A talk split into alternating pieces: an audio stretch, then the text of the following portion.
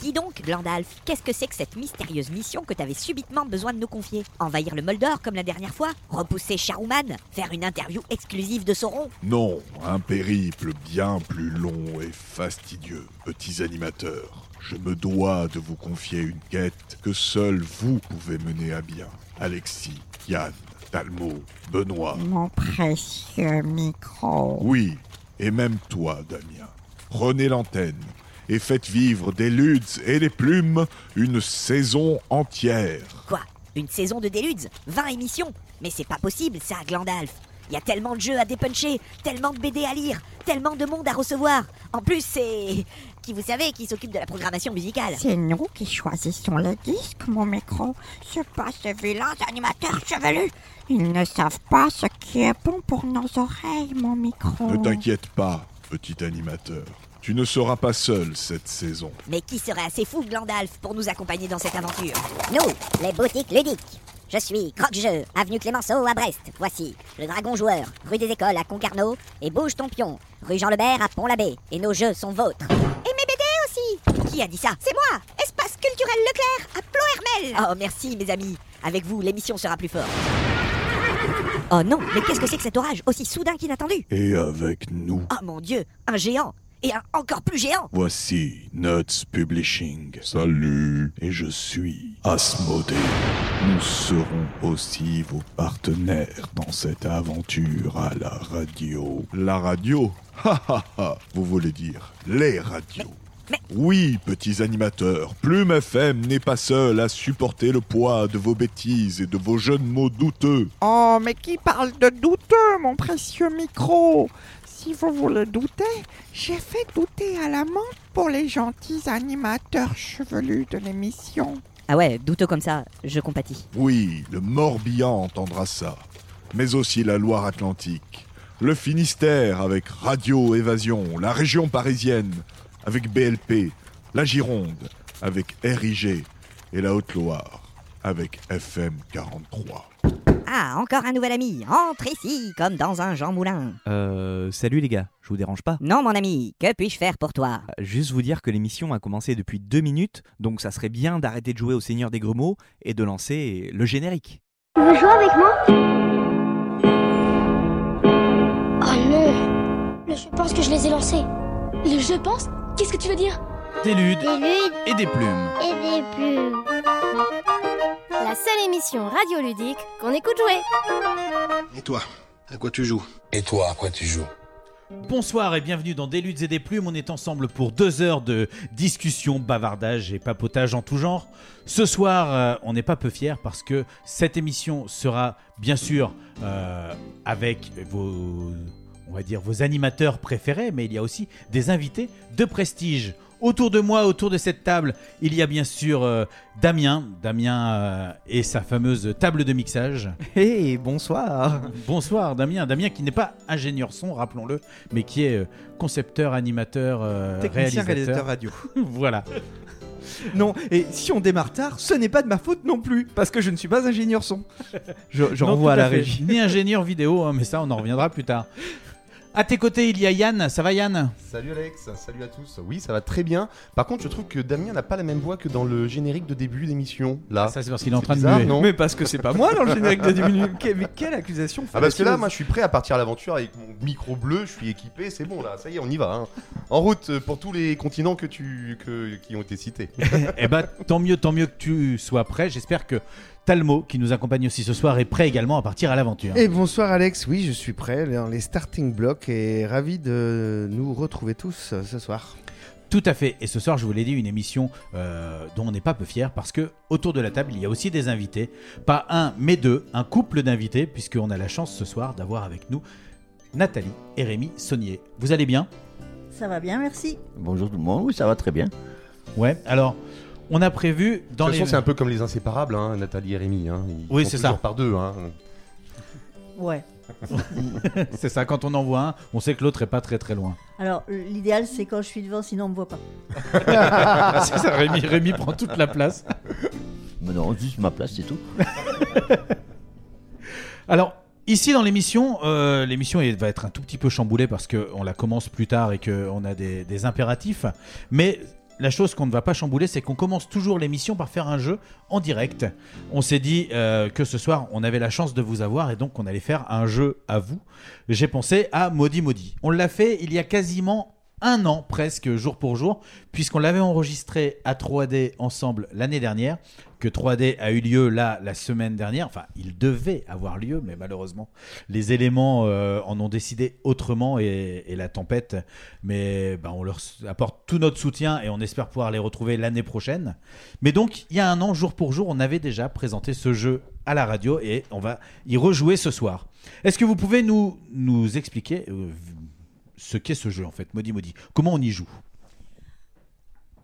Ok, c'est moi qui explique. Déjà, un petit point, on a un co-auteur Ah oui, dessus, on n'est pas tout seul, donc il y a pardon, Laurent Princk qui est à, à l'origine de l'idée euh, du jeu et on a travaillé ensemble Tout pour à fait. arriver à cette boîte. Tout à fait, un jeu, on peut y jouer de 3 à 6 à partir de 12 ans, c'est indiqué, et qui est édité chez Cocktail Games, on ne l'avait pas dit. euh, On peut jouer bien avant 12 ans. bien avant 12 ans. C'est vrai que c'est marqué sur la boîte, mais souvent ça c'est des différences, on va dire, euh, entre jeu et jouet. C'est aussi des normes euh, américaines ou étrangères pour, euh, pour les taxes. Mais ça, ça ne nous concerne pas. Nous, on est là pour le plaisir, plus que pour tout ça. Ah ouais, ça me va bien ça. Ouais. Alors, tu étais en train de, de dire que tu allais nous expliquer comment jouer. Oui, j'allais vous expliquer comment on joue. Euh, j- oh, juste, on n'a pas dit que c'était Laura qui avait fait les, les, Les illus. les illus et que sans elle, clairement, le jeu, il n'aurait pas le succès qu'il a. Et donc, il faut rendre à César. Voilà. Ça, c'était pour le petit détail. Euh, comment on joue on... De base, on enlève la moitié des cartes qui vont servir euh, de comptage de points, tout simplement. Et après, on va jouer uniquement dans la boîte. Il y aura des petits éléments, mais je vais y revenir plus tard. Sur la, la partie gauche, on a deux pictogrammes avec deux chiffres associés. Voilà, merci. Euh, à chaque, quand il y a un, un chiffre associé, ça veut dire que c'est le nombre d'indices exacts auquel on doit faire deviner le mot. Euh, le chiffre associé, par exemple, l'exemple que j'ai devant, chez- devant moi, c'est le mot pêcheur qu'il faudrait faire deviner en quatre. Donc je vais vous donner un premier indice. Les joueurs peuvent donner une réponse chacun et une réponse seulement, et maximum trois. On peut jouer à, à 6, peu importe, il n'y a que trois a que personnes trois qui parleront. réponses. Oui, d'accord. Euh, ensuite, je vais donner le deuxième indice. Les petites phrases du style et enfin euh, et tout ça, c'est interdit puisque on n'a pas le droit d'annoncer en combien d'indices on va le faire. Et ça, c'est un petit peu plus euh, plus chaud déjà parce que sinon c'est trop facile. Si on dit une bêtise, genre par exemple pour pêcheur, si je dis je pomme de terre parce que c'est en quatre et que je veux vous paumer totalement, vous pouvez décider tous ensemble de me donner une malédiction. Donc la malédiction, ça fait très très mal parce que moins 4 points à ce jeu, c'est beaucoup. C'est vraiment beaucoup. Et par contre, euh, c'est une patate chaude, c'est-à-dire qu'à partir du moment où j'ai la malédiction, de- je vais tout faire pour essayer de leur filer à un petit camarade, en- c'est les autres, en disant euh, non mais là son mot c'était juste impossible en fait. On va essayer de le. La mauvaise foi est quand même autorisée dans ce jeu, je, je dis tout le temps. Et même conseillé. Oui, si possible. Et puis enfin, il y a euh, les mauvais sorts. Les mauvais sorts, c'est moins un point. Quand on arrive à faire deviner, ou quand quelqu'un devine, en tout cas, un mot en 4 ou en 5, et on peut, le, celui qui fait deviner prend un mauvais sort et il l'offre généreusement à qui il le veut. Euh, en général, c'est celui qui commence à avoir un peu trop de points parce qu'il nous fatigue un peu. Donc ça, ça calme les ardeurs un petit peu. Donc voilà. Puis après, il y a des, petits, des petites choses, le, on rejoue une fois, etc.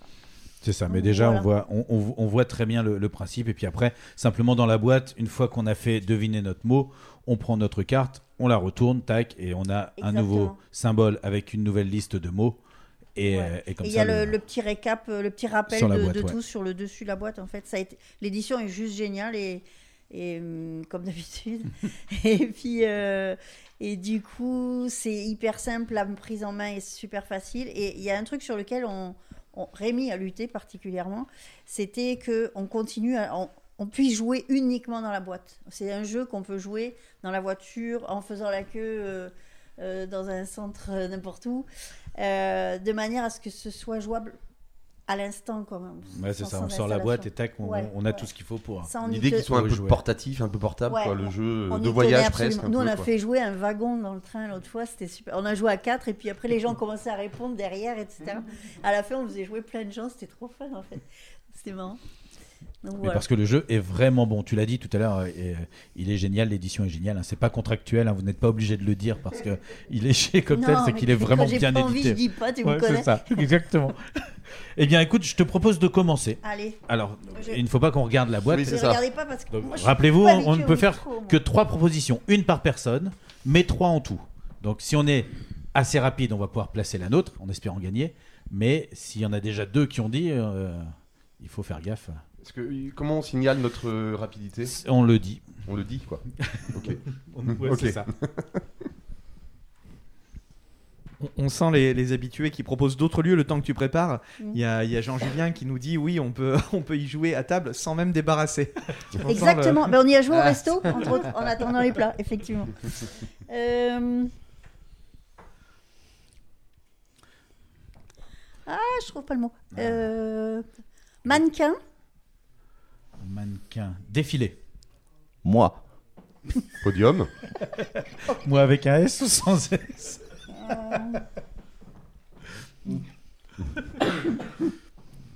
Femme.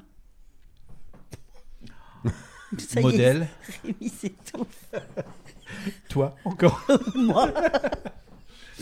Il n'y a pas de nom propre et de Non. choses comme ça. hein, Non. ça, on cherche que des noms communs. Hmm.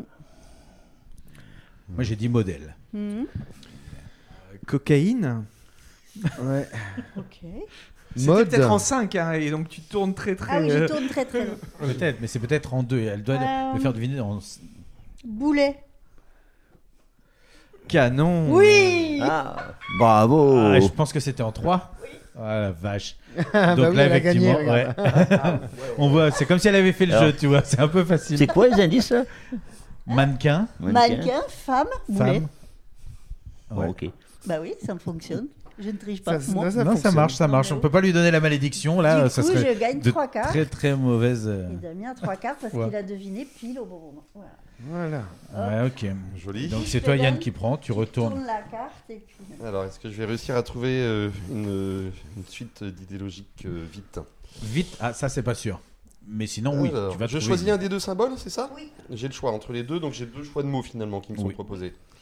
Ok. Euh, Et deux nombres aussi d'indices. Parce que des fois tu peux te dire, oh celui-là il est bien, mais il est en 1. Oh, en 1 c'est pas facile. Parfois c'est évident et parfois Ouais, c'est c'est très ça. difficile. Alors, C'est le premier indice? Non. Alors, ce n'est pas le premier indice. euh, Et donc les premiers, oui, les premiers indices, il faut qu'ils aient un lien, quoi, quand même. Chaque indice Toujours. doit absolument, Absolument avoir un lien. Évidemment, pas de traduction, pas de mots même, même Mm. racine, etc. Très bien. Euh, cuisine. Chef. Ustensile. légumes. Brigade. Trop tard. Trop tard. Euh, Comme ça tu vois un peu comment tournent nos cerveaux. Ok.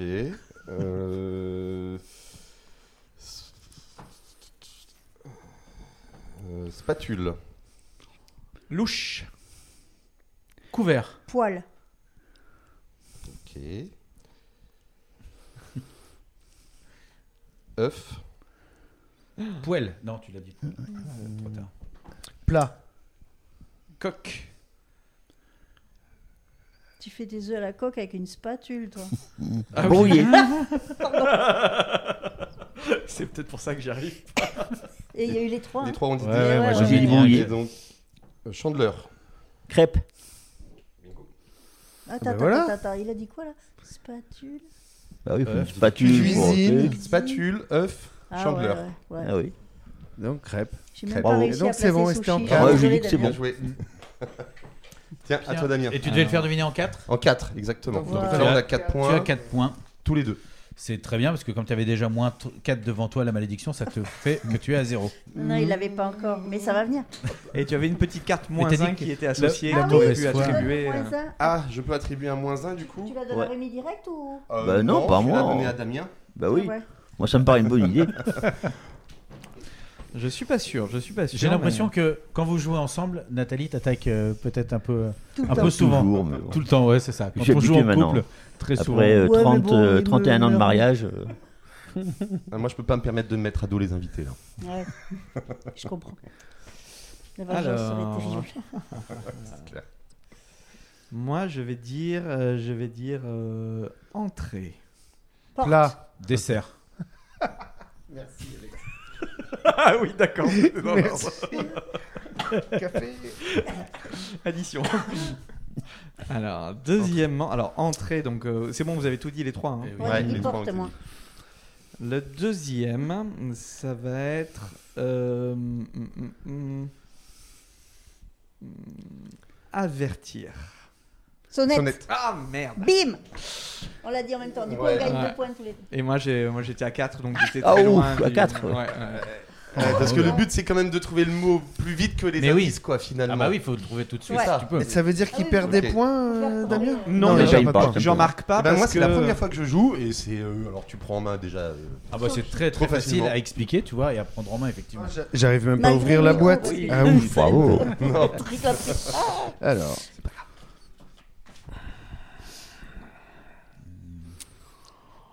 propose Hum, c'est bon. Chihuahua. Non, j'essaie. euh, ouais. Tu Imagine, tu tombes dessus avant qu'il donne son indice. Ça- Non, ça- Schweitzer. Minuit. Gaz. Minuit. Merde, il a trouvé. Non. Il avait la ref. Bah si. Il est Ouais. minuit, Bon, bah moins deux Schweitzer. pour moi. Merde. Ah bah moi j'avais pas du Oh, tout. il gagne un point. Un point. Et tu gagnes un point. Bravo. Ah, moi j'étais sur l'Alka-Seltzer. Il est minuit, J'étais sur docteur J'étais sur Isère Sauzé moi. Moi, j'étais perdu. Ça, ça va bien aussi. C'est ça, J'attendais le deuxième indice. Alors attention, hein, la seule fois où j'ai entendu cette phrase, c'est dans une traduction française d'un film de Zucker, Abraham Zucker. hein. Bah oui, c'est ça. Mais bon, euh, j'espérais que. J'ai pas du tout la référence du film classique. Moi, j'ai, moi, j'ai juste la, j'ai juste euh, Top Et le Secret. personnage historique et tout. Ouais, je crois que je crois que c'est juste La Top, Secret. elle en est fait. juste folle, les combinaisons sont juste. euh, Parce qu'après tu remélanges les cartes. C'est même si tu retombes sur le même mot, il sera pas forcément dans le même nombre de. de- de- de- d'indices. D'indices, Ni, ni, tu- ni, tu- ni tu dit changes par la même personne. Exactement. Alors, vous êtes prêts? Oui. Je dirais trouver. Perdu. Trésor? Clé. Non.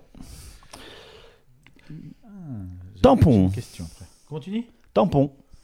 Trouver tampon. Objet. Non. Certificat. Et non. Timbre. Non plus.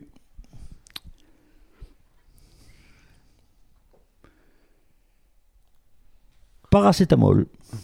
Ordonnance. Oui. Caché. Eh bien joué. Ah oui, il est trop caché. Ok. Tampon. Ok, ok. Oui, euh, en bien Rémi tortus, En de trois. toute façon, hein, quand Bravo même. tous les C'était en deux alors. En trois, oui. Ah. En 3. Est-ce que c'est pas plus facile quand on connaît tous les mots du jeu?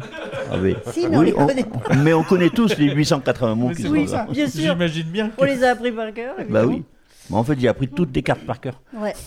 Et toutes les manières de mélanger. J'ai appris euh, le dictionnaire pour être sûr. Et je les ai oubliés le lendemain matin. Alors. hmm. œuf. Omelette. Plat. Crêpe. si t'as tourné dans le mauvais sens. Oui, mais non. Bébé. œuf, bébé, Euh, Poule. Ovule. Spermatozoïde. accouchement, Trop tard, il y en a eu trois. Euh, jaune. Blanc. Albumine. Je pensais à ça aussi. Je suis à trois indices. Il m'en- il m'en fallait deux. Je suis mort, de toute façon. Je- ça sert à rien de continuer. Non. Je trouvais ça Poussin, important. Mais oui, je trouvais ça important tellement simple. Je dis œuf, bébé, un poussin. Ah oui, Jaune, mais, mais, oui. moi j'étais partie avec le bébé. j'étais partie avec l'eau et les os, moi aussi. Mais oui, je vois bien, je vois bien. Donc voilà, donc, Donc vous. là, ce qui est clair, en fait, c'est que tu as fait zéro point. C'est ça, Bah c'est oui. ça. C'est que j'ai perdu des points. On pourrait même peut-être, Peut-être si quelqu'un accentue, me dire qu'il y a la malédiction des moins 4 parce que ça ne correspondait pas. Donc on non, comprend. Non, là, là, T'étais tout seul dans ta tête, mais sinon. c'est ça. J'ai joué, j'ai joué tout seul. Nous on disait, on fait, t'as fait un alone. Oui. C'est ça. Donc vous l'avez compris, un Modi Modi, un jeu très très simple à prendre en main. Mm. Vous l'avez vu, on se l'accapare tout de suite. Il est fun, comme disait Yann, une rejouabilité juste extraordinaire. Euh, on est là pour passer un bon moment, pour bien rigoler. On a fait un tour euh, de table, on a vu comment ça tournait. On va s'arrêter là parce qu'on va faire la première pause musicale de l'émission et après on a quelques coups de fil à passer euh, à des gens qui sont trop loin pour pouvoir venir nous rendre visite comme vous. Pas Et la première pause de musicale de l'émission. La première pause musicale de l'émission, eh bien, voyez-vous, euh, il y a les, les- les mots qui sont maudits, mais il y a aussi les actions qui sont maudites. Donc, on va écouter Damn If I Do euh, d'Alan Parsons Project. Voilà. Damn, non, Damned If I Do. C'était le Alan Parsons Project dans des luttes et des plumes. On a bien joué dans Deluxe. Et tout de suite, C'est l'heure de passer un coup de fil. Toujours dans des luttes et des plumes, juste après la première pause musicale euh, de l'émission, il est temps, effectivement, on vous l'a dit, on va chambouler un petit peu l'émission parce que bah, nous, on a commencé l'enregistrement un peu plus tard et que ces braves gens euh, qu'on doit appeler euh, attendent à l'autre bout. Donc, on va revenir vers vous, Nathalie et Rémi, juste après, quand on aura fini les coups de fil. On finira toute l'émission avec vous et avec à discuter de, bah, de toute votre actualité. Mais pour l'instant, on va se tourner vers, euh, vers Stéphane euh, euh, Créaludis pour parler de Blue Kiwa. Euh, Stéphane, euh, ça va bien? T'es en ligne avec nous? Ça va, ça va. Bonsoir à tous. Bonsoir. Donc euh, oui, déjà j'ai commencé, tu vois, par, par te présenter en disant Stéphane Créaludis pour parler de Blue Kiwa. Est-ce que tu peux nous expliquer un petit peu bah, déjà pourquoi il y a deux structures et quelle est la différence entre les deux structures? Oui, alors Créaludis, c'est euh, mon pseudo euh, sur, euh, sur Facebook, mais mon vrai nom c'est Rouault, Stéphane Rouault. Et, Créaludis, en fait, c'est une société, je suis auto-entrepreneur, en fait, je fais un petit peu de, de déco ludique, titre perso, voilà, je transforme des meubles, j'aménage quelques trucs pour, pour des particuliers. Et donc Blue Kiwa, Blue Kiwa, c'est une société où on est, nous sommes éditeurs de jeux. Nous avons déjà édité de jeux et nous fabriquons euh, pas mal d'éléments pour de plus en plus d'éditeurs. Euh, des éléments, des goodies, ça peut être euh, des pions pour différents jeux, ça peut être enfin plein de choses. On fait des puzzles, on fait plein de choses en fait. D'accord, oui, parce que j'ai vu que Blue Kiwa, ça existe depuis pas mal de temps. Enfin, sur Internet, ils disent depuis 2015. Et vous proposez, en plus de pouvoir réaliser des prototypes ou des choses comme ça, à la demande un petit peu. Ouais, c'est ça. Alors à la base, en fait, nous en 2015, on a créé cette société, mais on fabriquait des mécanismes et des décors pour les escape games. Et euh, Covid oblige, ben, on a été obligé un petit peu de changer notre fusil d'épaule. Et comme on est euh, aussi passionné de jeux de société, ça tombait bien. On s'est dit, on va euh, se lancer là-dessus. Voilà. Alors, moi, moi, j'ai découvert euh, sur Internet, hein, et je vous ai découvert pour la création, par exemple, de standy euh, acryliques. Euh, Est-ce que tu peux nous dire un petit peu ce que c'est? Alors, euh, eh bien, on a eu l'idée, en fait, euh, pour un de nos jeux au début, de créer des petits personnages euh, en acrylique. Donc, c'est du plexi, en fait, hein, tout simplement. Euh, on découpe laser, et puis on a une, une imprimante pour imprimer sur euh, le métal ou le plexi ou le verre. Et euh, on, a commencé comme ça, on a imprimé notre- nos petits pions pour notre jeu au début. Et puis ça a bien plu, on a commencé à faire des petits pions pour euh, différents jeux, et là il y a des éditeurs qui nous ont contactés pour euh, faire des pions pour leur jeu à eux. D'accord, et notamment, alors nous, c'est parce qu'on savait qu'on allait recevoir Nathalie et Rémi ce soir et qu'on a vu que, que tu avais été contacté par Ocaluda pour faire notamment les pions, par exemple, de l'Enfust. Voilà, c'est ça, donc euh, une des dernières créations qu'on a fait d'ailleurs, c'est euh, d'ailleurs pour Ocaluda et, euh, et les pions pour l'Anfos. Ouais, J'ai vu que Nathalie et Rémi avaient partagé les photos d'ailleurs des pions aussi. Ouais, tout à fait, ouais. Et, et, hum, ce qui est surprenant, c'est qu'effectivement, comme tu le disais, ça marche plutôt bien, c'est plutôt, c'est plutôt joli, et tu es le seul en France à proposer ça. Ouais, bah, de ce qu'on sait, oui, apparemment on est les seuls, on était les premiers, puis pour l'instant on est les seuls. Et euh, bah, parce qu'on avait le matériel pour faire euh, ça euh, au départ pour autre chose, donc euh, bah, oui, oui, ça fonctionne bien, euh, ça plaît bien. En fait, c'est entre le pion en bois euh, un petit peu que tout le monde connaît, le meeple, et la figurine, quoi. Ouais, c'est ça. C'est un bon palliatif entre les deux parce que même les, les standees qu'on connaît en carton, qui sont souvent du carton plein, euh, bah, ça rend pas aussi joli que, que ce qu'on peut voir là. Euh, Ouais, le, le plexi a ce côté, a ce côté brillant, transparent et brillant, qui fait que ça, tout de suite sur un jeu, ça rend, ça rend vraiment sympa. Ça fait un petit visuel très sympa. ouais. Bah c'est ça, et du coup on a tendance à se dire que peut-être ça pourrait augmenter euh, le coût de, de quelque chose, d'un jeu. Sur, euh, sur ce genre de, de choses, on est, on est à combien à l'achat à peu près? Euh, pour te dire, on doit être aux alentours de 20-25 centimes le pion, donc évidemment plus cher qu'un pion en bois, euh, mais moins cher qu'une figurine. Quoi. Ouais, ouais, ouais. Et, et ce genre de, de choses, euh, Euh, on peut les trouver où en fait si on, si on voulait euh, bah, trouver les standees euh, acryliques? Alors, euh, pour ceux qu'on a fait pour Ocaludab, c'est eux qui ont toute la production qu'on a fait. C'était vraiment une production privée, donc là, c'est eux qui les distribuent, j'imagine, en goodies euh, sur les événements. D'accord. Euh, et après, nous, on en fait donc pour d'autres éditeurs. Alors, soit c'est justement bah, une production privée comme là pour Ocaluda, soit c'est des goodies que nous, on peut aussi distribuer. Et donc euh, là, à ce moment-là, on les fait, on en fait une petite quantité pour nous qu'on qu'on donne ou qu'on vend euh, selon le selon le produit euh, sur les sur les salons également quoi. On fait pas mal de pas mal de salons, pas mal de festivals, euh, donc vous- on peut nous trouver régulièrement euh, pour nous demander des choses comme ça. Par- Partout en France, ouais. Ouais, tu bouges Ouais, partout ouais, en ouais, on France. fait hein. pas mal, ouais, ouais, ouais. Oui, bon, après, on est en Auvergne, donc on, est, on fait essentiellement euh, voilà, les salons, ben, voilà, entre autres Vichy, bien sûr. ouais. Mais euh, bon, généralement, on va toujours à Cannes, euh, Paris Ludique. Oui, c'est ça. Voilà, tout, un peu, un peu tout, tout, tout ce qu'il y a dans le coin, enfin, de, de pas trop loin. Alors, la Bretagne, On fait, on fait à peu près la même chose, c'est-à-dire qu'on fait, on fait soit les très gros, soit ce qu'il y a autour de nous. Ouais, ben, voilà, c'est ça, c'est un peu comme tout le monde. ouais. Est-ce que les, les- On est, on est tout petits, hein, donc euh, on n'a pas des budgets de fou pour pouvoir se déplacer partout. Bah non, c'est clair. Eh, Est-ce que ce principe de figurine là est en train de. Tu sens que ça peut prendre un peu d'ampleur dans, dans les jeux de société finalement? Euh, ouais, ouais, ouais, alors c'est. euh, ben, on, on le voit fait, il y a de plus en plus d'éditeurs qui nous demandent de leur faire des pions, donc euh, voilà, pour certains qui vont sortir, donc je peux pas, j'ai pas le droit de, révéler à l'avance, mais certains qui vont sortir euh, avec des, avec certains de nos pions, et puis il y a même qui nous ont euh, contactés pour des futurs KS, pour des gros jeux, pour des futurs KS qui vont sortir aussi, enfin, qui vont être proposés en tout cas sur KS ou Ulule très prochainement ou dont on fera la production justement. Et, et souvent, tu, tu attends que, que l'éditeur, par exemple, te contacte, ou est-ce que des fois, tu as une idée, tu fais la création et tu vas faire la proposition après? Oui, il y a les deux. Alors c'est plus, c'est plus euh, de plus en plus maintenant, c'est les éditeurs qui viennent nous voir. Mais euh, ça nous est arrivé, ça nous arrive encore de contacter des éditeurs en disant bah, là, vos pions en carton, nous, ou en- vos petits pions en bois, on pourrait vous proposer ça et ça. Et là, généralement, ça fait tilt et dit, ah, oui, on peut faire ça. Et c'est en France, c'est cool. Ouais, c'est clair. Donc, euh, ouais, ça marche bien. C'est clair, en ce moment, c'est un, un- un vrai argument, en fait, le fait de, de faire du. Ouais, ouais, bah oui, euh. bah, de plus en plus les éditeurs cherchent à faire fabriquer en France. Alors, euh, donc, ouais, le circuit court, je pense, fonctionne. Et puis vis-à-vis des, des joueurs, vis-à-vis des clients, Ah, euh, c'est ça, voilà, ouais. ils sont- les gens sont demandeurs de ça, de toute façon. Donc, euh, Carrément, carrément. Alors là, on, on a parlé, nous, on, on l'a dit, c'était par rapport à, à l'Enfeust, par exemple. Et quand tu crées les persos ou les éléments, bah, on sait que c'est de la création, là, ça vient de toi. Mais pour l'Enfeust, les persos existaient déjà. Et du coup, comment ça se passe dans ces cas-là pour les droits d'auteur? Alors bah là, euh, pour le Fest, en fait, c'est Ocaluda qui nous a contactés, qui nous a envoyé les pions, euh, enfin les images des pions, le contour.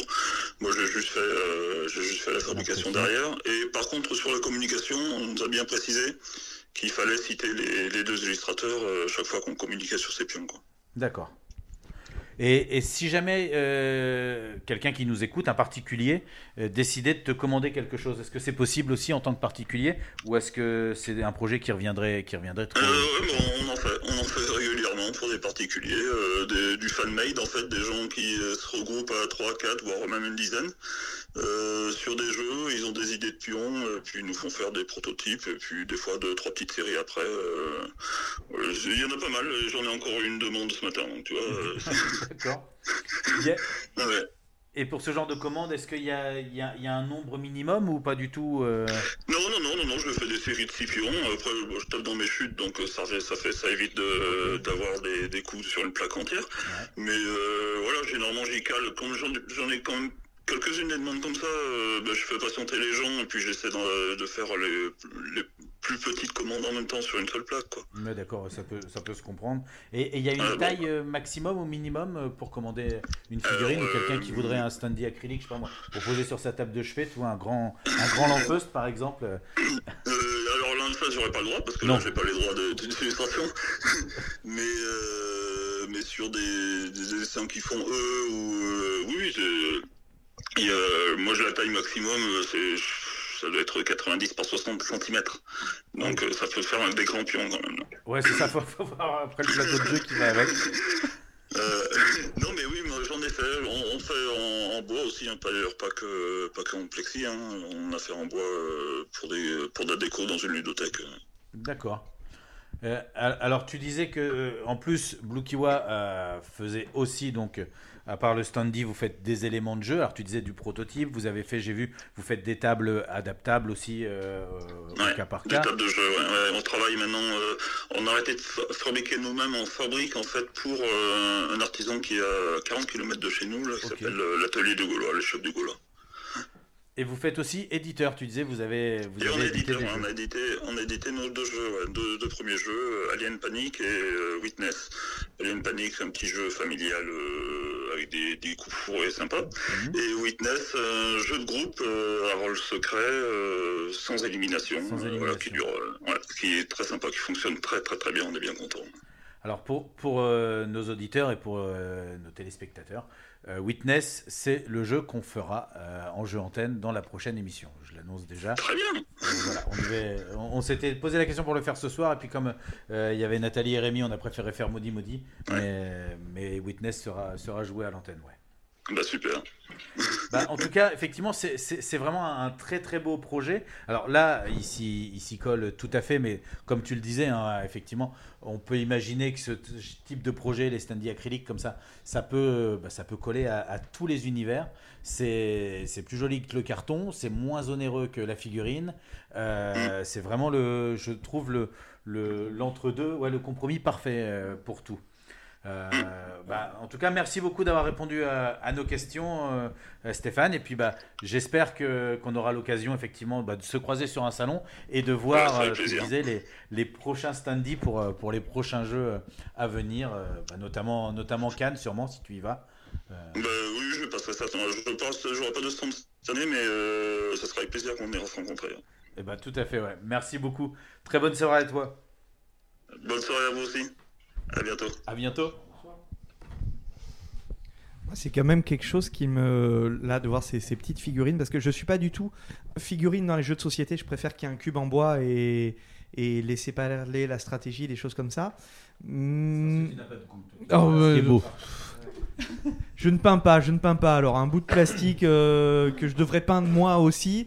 Déjà, dépuncher, ça me fait chier. Mais alors, c'est pas vrai, ça j'aime bien. Euh, mais là, voilà, je, je trouve que c'est un, un, un bon compromis, en tout cas, qui me, qui me satisfait.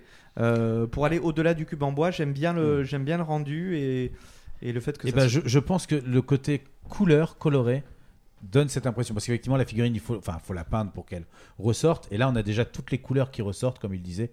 C'est coloré, c'est transparent. Oui, euh. c'est coloré et un peu transparent, donc ça, ça, ça prend la lumière, quoi, finalement. Tout à fait, ouais.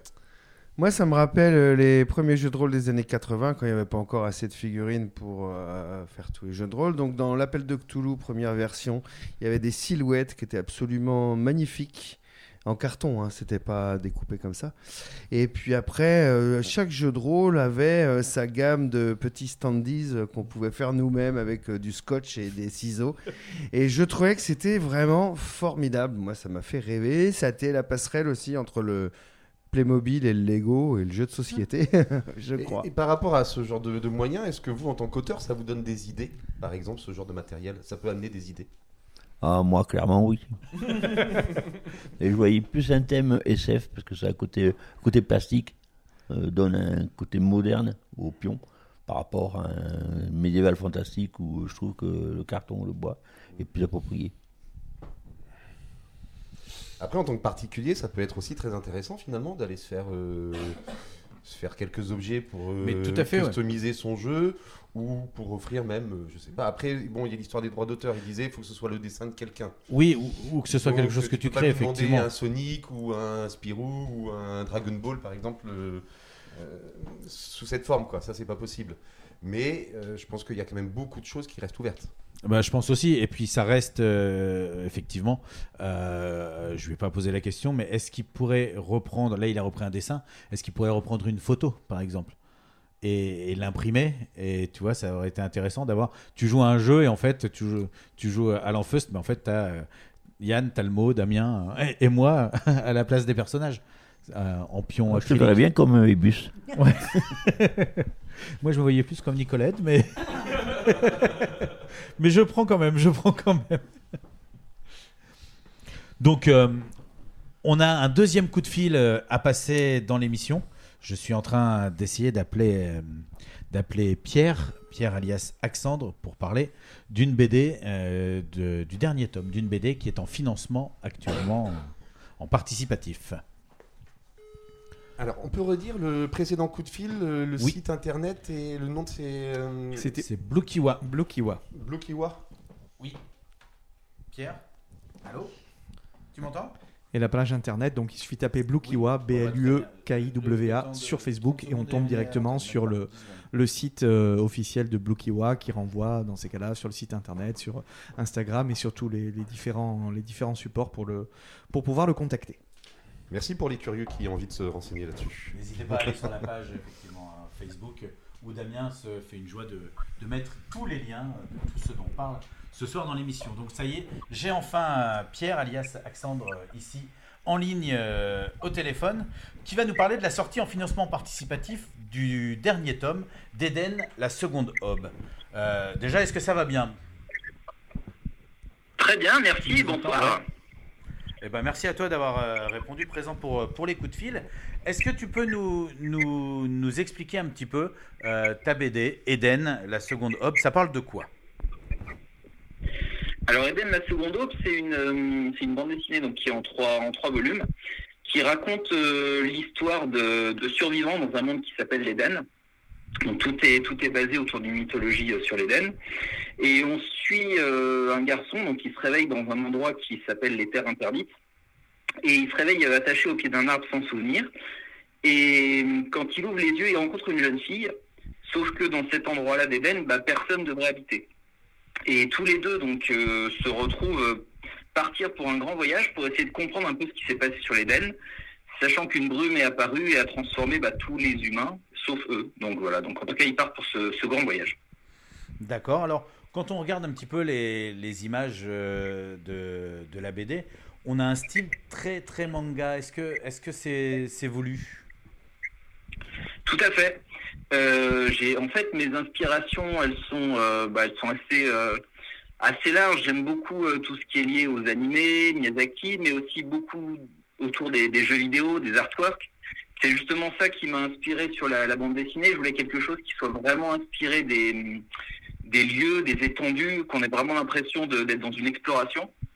Donc c'est c'est avant tout ça qui transpire dans la bande dessinée et malgré tout ça reste aussi de la bande dessinée euh, franco-belge dans son découpage. Donc j'ai voulu garder ça, notamment pour ce côté bah, finalement qui va faciliter la lecture et qui va donner beaucoup de temps pour euh, pour finalement la bah, bien voir les scènes en tout cas être plongé dans ces euh, dans ces grands espaces.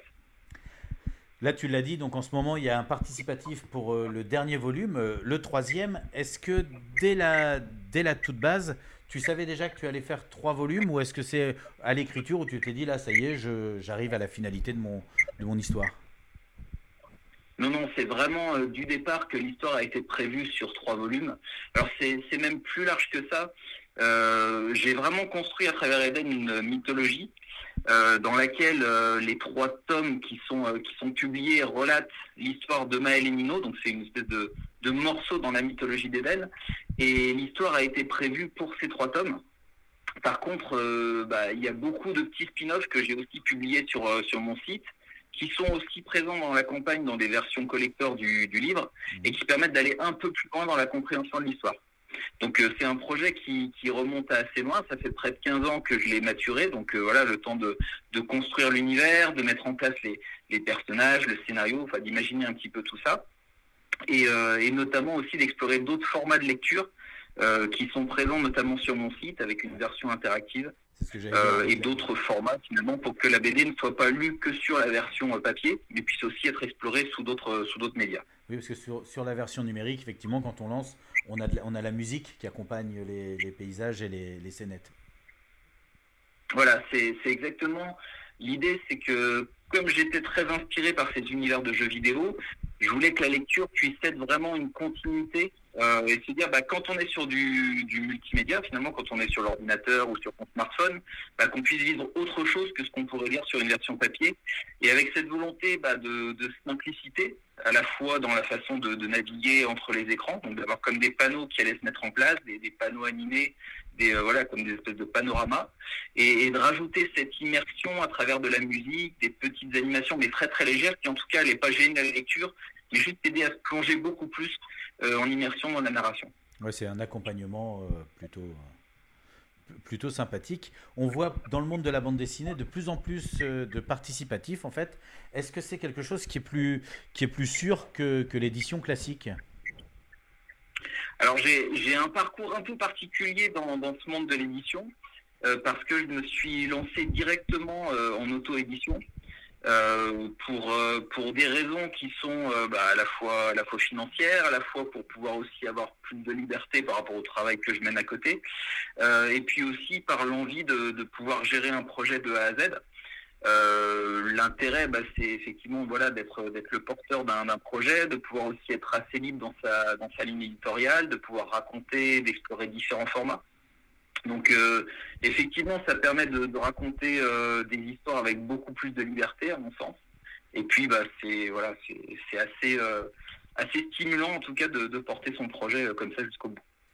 Est-ce que est-ce qu'il y a une date de de finalité en fait? Les dates vont jusqu'où? Alors sur la, la campagne Ulule, donc elle a été euh, elle a été lancée euh, il y a quelques jours et se termine le ce sera le vendredi 8 décembre, donc euh, à minuit. Ok. Il y aura des paliers, des, des récompenses comme sur tout participatif? Tout à fait. Alors là, l'idée, c'est que, alors à, à l'instant où j'en parle, on est déjà aux deux tiers de la campagne, donc après un premier jour de, de lancement. Euh, l'idée, c'est quand on aura débloqué euh, le, en tout cas l'objectif, donc on est sûr que la, la bande dessinée va, va bien paraître, mais surtout, euh, chaque nouvelle étape permettra de débloquer des paliers avec des, bah, des surprises. euh, qui seront bah, des, des éléments supplémentaires, Euh, il y aura des, des pages en plus, il y aura bah, voilà, plein de contreparties qui sont prévues. Notamment, bah, toutes les personnes qui me suivent sur les réseaux sociaux pourront aussi participer aux, aux révélations de ces contenus, puisqu'ils sont présents sur un arbre un peu euh, comme sur un jeu vidéo finalement. On va débloquer bah, des, des mini-paliers. Donc voilà, donc euh, c'est en tout cas ce qui est prévu pour la, pour la suite de la campagne. Ok. Et le- la date de, de livraison, à la fin de la campagne, il faudra attendre combien de temps à peu près pour que les gens puissent recevoir l'album? Alors euh, justement, donc le, hum, il est possible, notamment aussi pour les personnes qui n'avaient pas suivi le, le projet avant, de, de se rattraper donc sur le tome 1 et le tome 2, qui lui sera livré pour Noël. Par contre, euh, la- le tome 3, lui, sera livré en mars. Le temps, bah, finalement, pour moi, de, de préparer un peu toutes les contreparties et de, et voilà, de, de pouvoir livrer à chaque personne. Ce qui est pas si long. Je voulais savoir si. J'essaie en tout cas à chaque fois de, ouais, pardon. J'essaie à chaque fois de faire en sorte que ça aille le plus vite possible par rapport aux contributeurs pour éviter que, voilà, qu'il y ait trop de, trop d'attentes. Et du coup, est-ce que tu as prévu une vie après le financement participatif pour euh, cette saga? Est-ce que ceux qui n'ont pas pu euh, euh, donc pledger ou financer auront possibilité de la retrouver après? Oui, bien sûr. Alors, donc, aujourd'hui, on est en auto-édition, donc je ne suis pas présent dans des, euh, dans des boutiques euh, classiques. Par contre, euh, sur le site internet justement de Eden la Seconde Aube, on peut y retrouver notamment les histoires interactives dont on a parlé précédemment, mais également la boutique du projet dans laquelle on peut se procurer l'ensemble bah, des tomes d'Eden, plus d'autres séries aussi que j'ai lancées. Voilà, et puis également sur des, des salons de bande dessinée où je, où je suis présent. Ok, ok. Eh ben, merci beaucoup en tout cas de, bah, de nous avoir donné un petit peu tout le, tout le contenu. Nous, on vous invite, euh, euh, chers auditeurs et chers téléspectateurs, à aller voir effectivement euh, ce financement. Nous, il nous avait tapé dans l'œil. Alors moi, je m'étais arrêté. c'était pas cette année, mais c'était l'année dernière au festival de, Saint-Malo où, où effectivement, bah, il y avait- y avait quelque chose qui qui transparaissait euh, de cette BD. J'ai trouvé que bah, qu'elle était très très jolie et je suis très content de voir que y a une finalité en fait parce que des fois les séries s'éternisent un petit peu trop et, et voilà quand on sait qu'il y a une histoire terminée c'est plutôt une bonne chose. Je te souhaite une très très bonne fin de, de soirée. Merci beaucoup euh, Pierre. Merci à vous en tout cas. Bonne soirée. Merci. Au revoir. Au revoir. Alors, pour, euh, je reviens sur les informations pratiques puisque je les ai sous les yeux. Donc, le financement participatif, il est sur Ulule. Euh, on a donc le palier euh, mis en avant, le, pledge mis en avant, c'est-à-dire c'est 75 euros. Il y a les trois tomes plus des dédicaces, les paliers débloqués, tout ça et tout. Le premier pledge, c'est 10 euros. On a les trois tomes en version digitale, ce qui est pas mal aussi euh, selon son, style de lecture. Et donc que, euh, le troisième tome, euh, le, le pledge est à 30 euros. Voilà, pour, pour avoir le troisième tome, dédicace, le nom dans les remerciements et tout ce qui sera débloqué par la suite. Donc effectivement, jusqu'au 8 décembre. Et là, on en est pour l'instant aux deux tiers du financement. Après, comme il a dit, une journée, de... une journée après le début du participatif. C'est plutôt bien parti, donc. Mais je pense qu'il y a une petite communauté aussi derrière euh, qui doit attendre la suite quand on est euh, dans une histoire et que et qu'on sait que le dénouement approche, ça ça, ça, ça donne envie et, et en tout cas en tout cas je vous invite à découvrir euh, sur le site au moins euh, de faire les premiers chapitres ou cette petite trame avec euh, avec la musique qui accompagne avec tous les éléments un petit peu euh, de la lecture optimisée on va dire upgradée on l'avait déjà vu sur certains romans qui essayaient de faire ça avec des, des QR codes qui accompagnaient En réalité augmentée, c'est pas ouais, ça c'est ça. Hein Réalité augmentée, tout à fait, t'as le mot. C'est exactement ça. Donc, bah voilà, Eden, la seconde aube, une petite BD qui m'a un petit peu tapé dans l'œil. Juste avant de revenir vers vous, après, je vous jure, l'intégralité de l'émission sera pour vous, Nathalie et Rémi. Mais juste avant, euh, il y a d'autres BD qui m'ont tapé dans l'œil et dont je vais vous parler ce soir. Deux BD en particulier. Je vais commencer par vous parler de Batman. Hop. Killing Time. Un scénario de Tom King. Alors lui, il a fait beaucoup de Batman. Il a fait Rorschach aussi. Human Target, Gotham année 1, dont on va parler juste après. Des dessins de David euh, Marquez. euh, alors lui aussi, hein, beaucoup, beaucoup euh, de comics. Il a touché un petit peu à tout, mais notamment dans le Civil War. Et c'est édité chez Urban Comics. Dans Killing Time, on a comme un goût de déjà vu, mais en complètement différent. Déjà vu parce qu'encore une fois, ça va parler de un braquage, si vous avez suivi les dernières émissions. Celui-ci a été réalisé par une équipe de super vilains qui se sont alliés pour l'occasion. Mais c'est différent aussi parce que pour une fois, on ne va pas assister au schéma traditionnel de la préparation minutieuse et du déroulé, mais on va s'intéresser très fortement à ce qui se passe après. Le moment où on attend en fait les éventuels acheteurs. Le pitch est assez sommaire. hein. Catwoman, Enigma et le pingouin montent une opération de braquage pour dérober un artefact mystérieux qui appartient à Bruce Wayne. Dès lors, Batman va devoir faire face à cette union de vilains, mais DC Comics se laisse entrevoir, comme dans tout bon récit de braquage, quelques trahisons par-ci par-là. Je l'ai dit, hein, après le braquage, vient le moment de l'attente, celui où les acolytes sont réunis et les langues se délient. À grand renfort de flashback, mais pas forcément dans une logique chronologique, on va apprendre les pourquoi du comment du plan. Alors j'ai dit que ça tournait pas autour de la prépa, mais on va l'aborder quand même. On va voir les liens entre les bad guys, et puis il y en a un paquet. Quasi tous les méchants de l'univers auront un rôle à jouer ou bien feront leur apparition à un moment donné. Quand les gros cerveaux travaillent de concert, il est dur, très dur de rivaliser, même quand on est Batman. Mais les vilains ne se retrouvent pas, ne se referont pas. Et l'appât du gain, de la plus grosse part, sera peut-être le grain de sable nécessaire à faire capoter la machine. À moins que ça aussi, à un moment donné, ce soit prévu. Un très bon moment, qui est une parenthèse dans l'univers Batman. hein. Et si à force de jouer avec la loi ou la vie des citoyens, finalement, on trouvait plus goût à ces actions et qu'on décidait pour une fois de faire quelque chose, juste comme ça, pour tuer le temps. En tout cas, si ça ne se passe pas comme prévu pour nombre des protagonistes de l'histoire, nous, on y trouve notre compte et ce temps passé n'a été en aucun cas perdu. Merci Alex. Petite référence à, à Batman Killing Joke, tu crois, dans Batman Killing Time? Peut-être, peut-être, euh, hein. oui, qu'on- y retrouve quelques subtilités. Dans le titre, en tout cas. Le deuxième album dont je vais vous parler ce soir, c'est Gotham, année 1. Très Un chic. scénario encore de Tom King, hein, on l'a dit, le même que précédemment. Cette fois-ci, c'est Phil Esther qui est au dessin. Lui aussi a fait de très nombreuses séries d'ici, édité à nouveau chez Urban Comics. Une histoire de Batman sans Batman. Eh oui. Ici, on va s'intéresser plus précisément à la famille Wayne. Deux générations avant Batman. Le détective privé Slam Bradley va se retrouver mêlé au kidnapping du siècle, lorsque l'enfant héritier des Wayne disparaît dans la nuit. Lancé à sa recherche, il découvre vite que les faux semblants se multiplient et que les justes ne sont peut-être pas ceux que l'on croit. Ainsi débute l'histoire brutale d'une Gotham devenue moderne. Cité d'abord radieuse abritant en son sein le vice, la violence et la corruption, et prête à déverser le chaos sur ses habitants. Tout commence lorsque Sue, une jeune femme, se rend au bureau du détective privé Slam Bradley. Elle explique n'être qu'une messagère chargée de lui remettre 100 dollars ainsi qu'une enveloppe scellée que lui-même devra aller donner en main propre à Richard Wayne. Ce dernier, homme estimé dans la ville grâce à sa fortune et celle de sa femme, Constance, sont justement terrorisés car leur fille Hélène a été kidnappée et le ou les ravisseurs n'ont pour l'instant rien réclamé. En jouant l'intermédiaire, Bradley est vite soupçonné d'être mêlé à cette disparition, lui aussi enquêtant sur la mystérieuse Sue et sur les bas-fonds de Gotham. On va retrouver tous les codes des polars, hein, ambiance 60, tant que dans le style euh, graphique que dans la narration aussi. L'histoire met en avant des connexions éparses à la mythologie de Batman, hein, une enquête complexe, un certain révisionnisme de l'héritage des Wayne, un rythme haletant. Attention, toutefois, comme je l'ai dit hein, tout à l'heure, il ne faut pas s'attendre à une aventure du Chevalier Noir.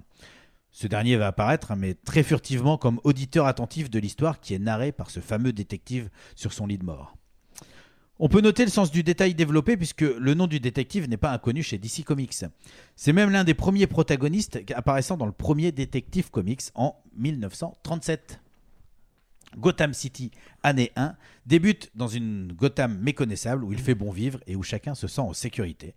Richard et Constance Wayne sont les parents de la petite Hélène, kidnappée et dont le privé est chargé, euh, par sous une mystérieuse femme, de jouer les intermédiaires.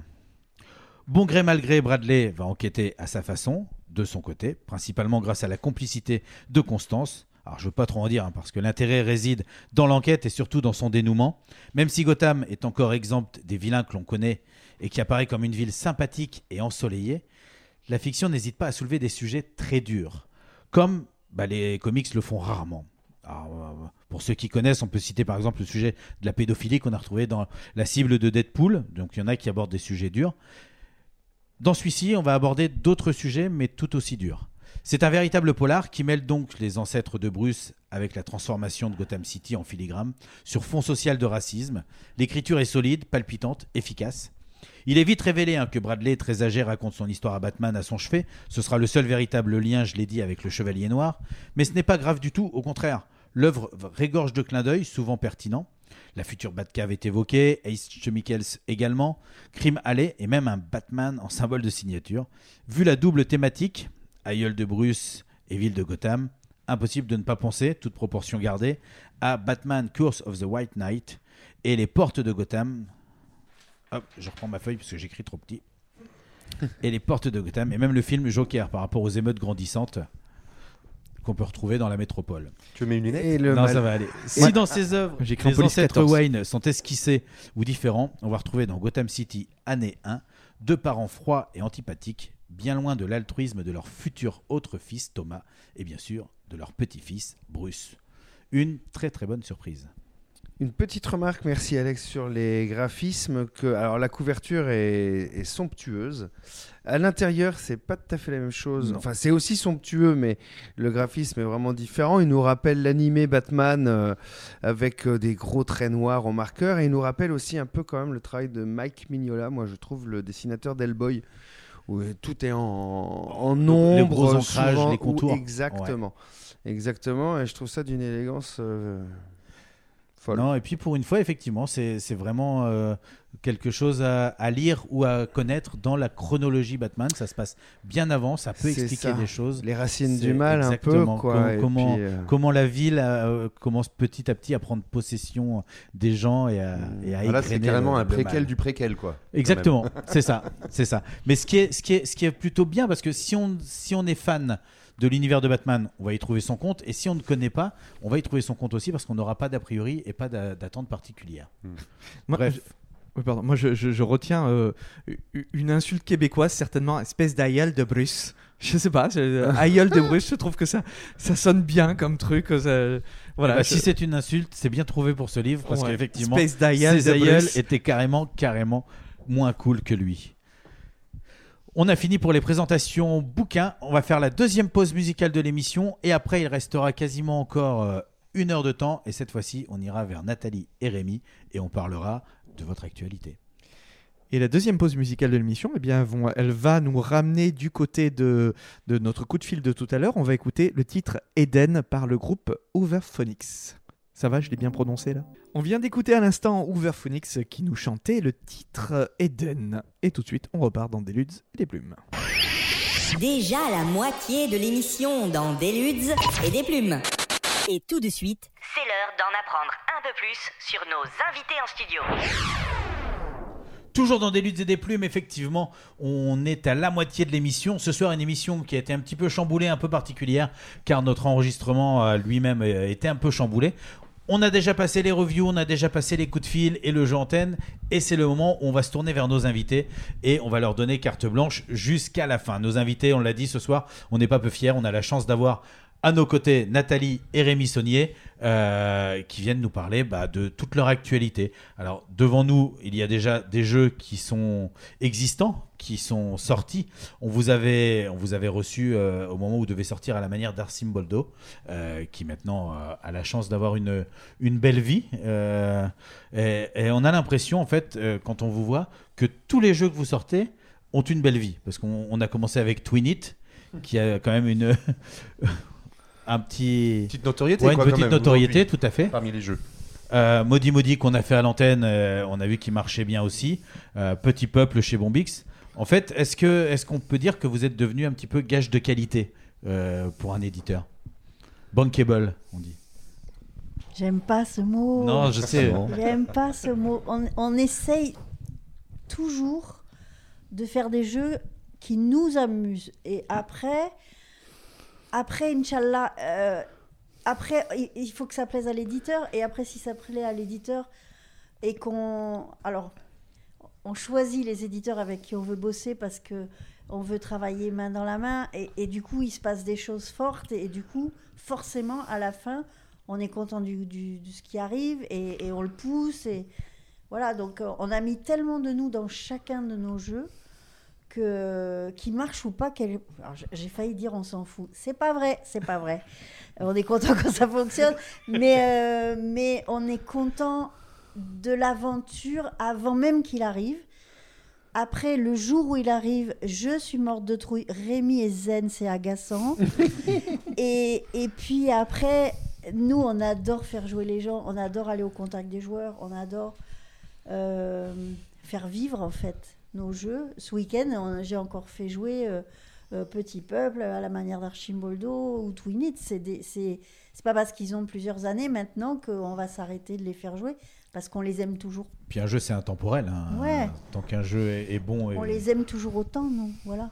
Alors, on a fait jouer Landfust aussi parce que c'est le dernier bébé et que on C'est est. celui qui vient d'arriver, ouais. Ouais, ouais, on est assez content de, de l'accueil qu'il qui, euh, qu'il reçoit. Mhm. Et. Mais après, je sais pas si, si on a des succès ou pas. On prend encore des gamelles. On prend beaucoup de gamelles sur les, les jeux qu'on propose aux éditeurs, j'avoue. Et on a encore beaucoup, beaucoup de noms. Donc, ça veut dire que on a encore beaucoup, beaucoup de progrès à faire. Ben, oui, tout à fait. Toute façon, euh, moi, personnellement, je crée des jeux qui m'amusent. Et après, si ça m'amuse à moi, ça amusera d'autres personnes, j'imagine. Mais euh, voilà, on prend plaisir à la création, on prend plaisir à, à, à imaginer ce qu'on va faire subir, entre guillemets, aux joueurs. Et, euh, que ce soit autant euh, dans la crainte, dans l'espérance, dans, le, dans la joie, dans, dans le délire. Et voilà, du coup, euh, chaque jeu amène son petit truc, quoi. On aime bien dire qu'on est des pourvoyeurs d'émotions, et en fait, quelle qu'elle soit, que ce soit du- de la prise de tête, pour- putain, faut que j'y arrive et tout, ou que ce soit de l'éclat de rire, ou, ou je parlais tout à l'heure d'Archimboldo avec euh, la dame qui m'avait fait pleurer parce que l'histoire qu'elle nous a racontée était juste brillante. Euh, c'est tout ça, c'est des émotions. Et alors, ce qui est assez rigolo sur certains de nos jeux, c'est que ce que nous renvoient les gens, c'est 100 fois plus fort que ce que nous, on a imaginé y mettre. D'accord. Et, et ça, c'est ça, c'était pas prévu au programme et c'est bon.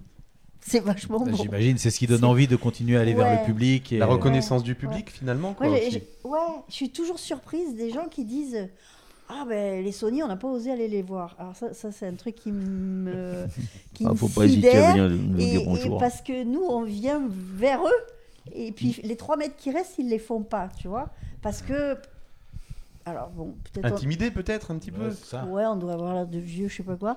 Et... Bon, Rémi est un peu grand, c'est vrai que ça peut intimider oui. quand ouais, même puis il est aussi, hein. costaud. C'est à cause de l'actualité des punaises de lit. Les gens disent les sommiers, on n'a pas osé Ah, aller les voir. ça C'est- doit être ça, ça doit Donc, être ça. J'avais une question plus sérieuse. Euh, est-ce que, est-ce que euh, tu disais, euh, voilà, le, le stress de avant, ça sort, aussi le fait qu'il n'y ait pas tous les jeux qui sont acceptés par l'éditeur. Est-ce que euh, finalement c'est aussi un, on va dire un, gage de, de, je, je sais pas trop comment tourner ma question, mais en gros, est-ce est-ce que vous n'avez pas cédé, on va dire entre guillemets, à la facilité de s'auto-éditer? Dans ces cas-là, vous pourriez éditer tous vos jeux. Euh, comme ça, vous dites, ben, au moins l'éditeur a fait le travail de nous dire c'est bon, c'est pas bon, et on, et on part pas sur gamelle sur gamelle en fait. C'est quelqu'un d'autre, c'est quelqu'un d'autre qui a qui a fait ce, ce boulot-là et que finalement, certes, il y a du stress, mais s'il a été édité, c'est que un regard objectif a dit que ce jeu était bon, qu'il était abouti et qu'on pouvait y aller quoi.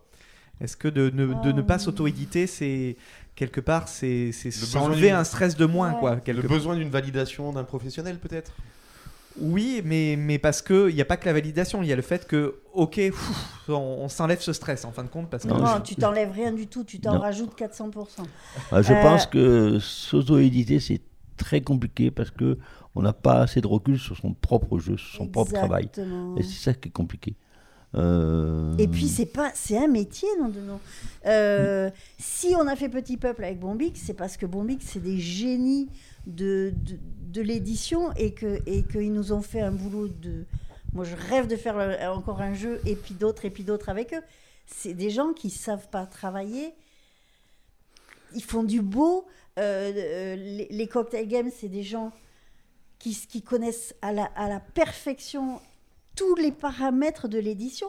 Nous, on est auteurs. Enfin, on ne sait pas faire. C'est juste que c'est un métier. Et alors, les, les gens qui s'auto-éditent, moi, je les trouve hyper courageux et totalement cinglés. J'en vexe quelques-uns quand ils me disent on va s'auto-éditer. Je leur dis mais bon sang, revenez sur terre, quoi. C'est un métier parce que, ok, tu as fait ton jeu, et après, qui le vend? Et qui va l'amener à l'export? Et qui va. Enfin. Ouais, c'est un métiers, accompagnement plus, des métiers, quoi. plus poussé en fait que juste sortir le jeu en fait. Ah oui, il y a beaucoup, beaucoup de travail derrière. Sortir le jeu, c'est qu'une première étape, mais il faut que le jeu il aille euh, chez le client. Et le client, ben, il va pas venir tout seul. Quoi. Non, c'est clair. Toc toc, bonjour, vous avez Votre- un jeu Voilà, Bah auto-éditeur et facteur alors. Ouais, c'est ça. J'avais un recommandé, Non, non, mais non. si vous le voulez, vous me prenez d'abord euh, une boîte de. Oui, oui. Mais et puis et puis quand je disais tout à l'heure, on prend des gamelles, elles sont nécessaires. Évidemment que c'est nécessaire de d'abord pour pas avoir la tête comme ça, et puis euh, pour euh, pour progresser. Et puis pour arriver à des, à, à des jeux aboutis. Enfin, il y a des jeux euh, qu'on avait vus, nous, à l'état prototype, on va dire, et, et on voit la version finale, et effectivement, on se dit, ah oui, euh, on était loin du compte, même si le jeu nous avait déjà beaucoup amusé, on se rend compte qu'il y a un vrai travail derrière. Ouais, il y a beaucoup de modifications quand vous allez voir un éditeur pour euh, entre ce que vous lui présentez et le produit final ou euh, non, vous avez quand même vraiment euh, quelque chose d'assez euh, Il y a d'assez fini. toujours des échanges, beaucoup beaucoup d'échanges. Euh, Il y, a- fait, il y a eu, bah, à, part Twinit qui a été, euh, Oui, c'était une évidence, euh, ce jeu il est sorti comme ça. Euh, Il y a forcément, même, même si toi tu penses que tu as terminé, ils vont, l'éditeur va toujours t'apporter des choses, euh, Des contraintes. des points de vue, des- des contraintes, des, euh, tu vois, le jeu sur lequel auquel on vous, tra- vous n'avez pas pensé en tant que créateur. Quoi. Ouais. Ou, mais qu'on avait un peu passé. côté. Ouais. Mm. Là, Ouais, là, après- par exemple, on- on- le jeu sur lequel on travaille actuellement, euh, pour nous, il était fini. Et là, l'éditeur nous dit il faut vraiment passer en dessous des 30 minutes. Ouf Et on bosse dessus depuis des années. Et, et Rémi il me dit, alors, sur le coup, euh, euh, il est pas content. Et, et en fin de compte, on fait ce qu'on nous demande, on, on rebosse le jeu, on le fait tester et on se dit waouh, oui, il fallait le faire. Et pourtant, pour nous, c'était c'était ok, c'était Ça marchait très bien. ça fonctionnait, Oui, ça il y avait fonctionnait, mais il y avait de- 15 minutes de trop. Et elles étaient vra- là maintenant, on en est convaincu, les 15 minutes étaient de trop. On a dû remodifier pas mal de choses pour que ça marche. Oui. Et ça marche mieux. Ouais. Donc euh, ça, je pense que tu vois, clairement, on l'aurait auto-édité, on serait resté dans nos 45 minutes et c'était une connerie. Oui, parce Ah, qu'un une connerie, tout- non, ça marchait. Mais marchait. là, c'est mieux. Mais c'est mieux. un tout petit détail peut faire quand même une sacrée différence euh, dans ce domaine-là. Oui. C'est vrai. Oui, et puis le, le- je pense sincèrement que le niveau des jeux augmente. Les auteurs ont des très belles idées. Euh, nous, on fait partie du Cajo et, et ne serait-ce qu'au Cajo, on les voit tous progresser, progresser, arriver avec des nouvelles idées, Mm. des, des nouvelles. euh, c'est- fou. Il y a, il y a- il y a une. euh, Avec Rémi, on fait beaucoup, beaucoup de week-ends d'auteurs. Et, et on, on se nourrit de, de toutes ces. ces... Tout l'échange et l'énergie euh, qui se Punaise, mais qu'est-ce qu'ils sont bons tous Mais c'est ce que j'allais dire. En fait, vous, vous faites partie des gens, euh, tu l'as dit, euh, qui aimaient aller à la rencontre des gens et, et vous nourrir des émotions Ouais, véhiculées. ouais. Euh, que ça soit en salon auprès de- du public, que ça soit au cajot auprès des, des partenaires, des collègues, euh, Mm. comme ça. Et tu le disais par rapport aux éditeurs, qu'en fait, euh, en plus de faire un, un beau métier et de faire bien leur travail, c'était aussi des, des gens qui avaient déjà une valeur humaine et une écoute. Et c'est ça aussi qui, qui, vous, qui va vous chercher, vous, en fait. Ouais. Ah vous oui, êtes vraiment dans l'émotion. Nous, on veut de l'échange. On ne veut pas que donner un proto et deux ans après, je sorte. Ah, ok, ça marche.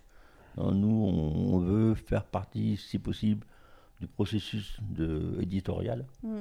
De, ben, le jeu, ça se retravaille parce que ben, cet éditeur, il va le mettre dans cette gamme, cette gamme de prix. Donc, il faut revoir le jeu un peu par rapport à, à ce qu'il veut faire.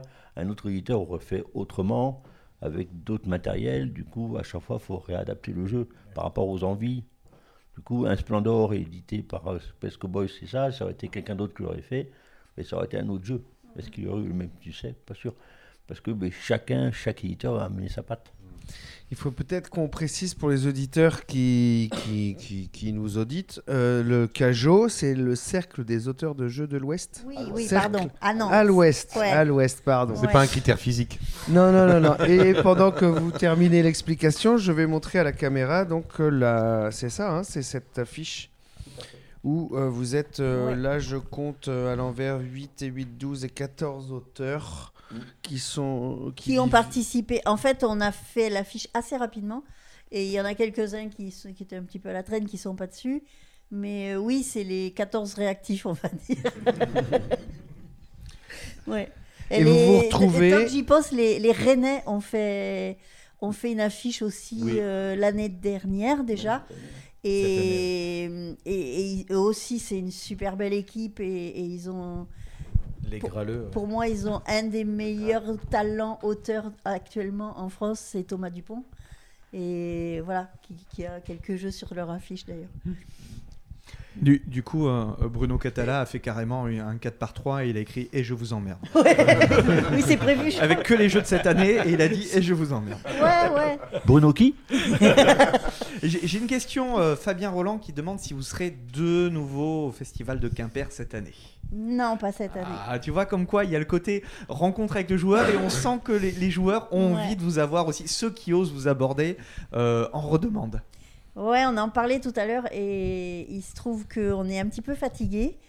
Et enfin, je suis un petit peu fatiguée, honnêtement.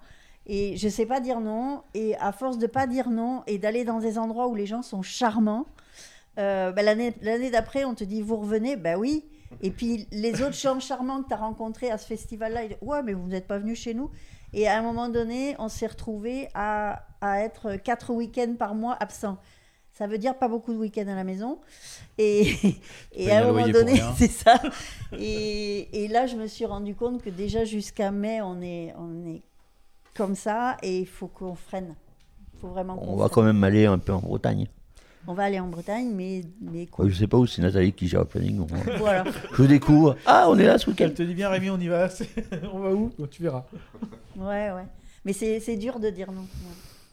Puis Quimper, c'est. Voilà. C'est Quimper, quoi.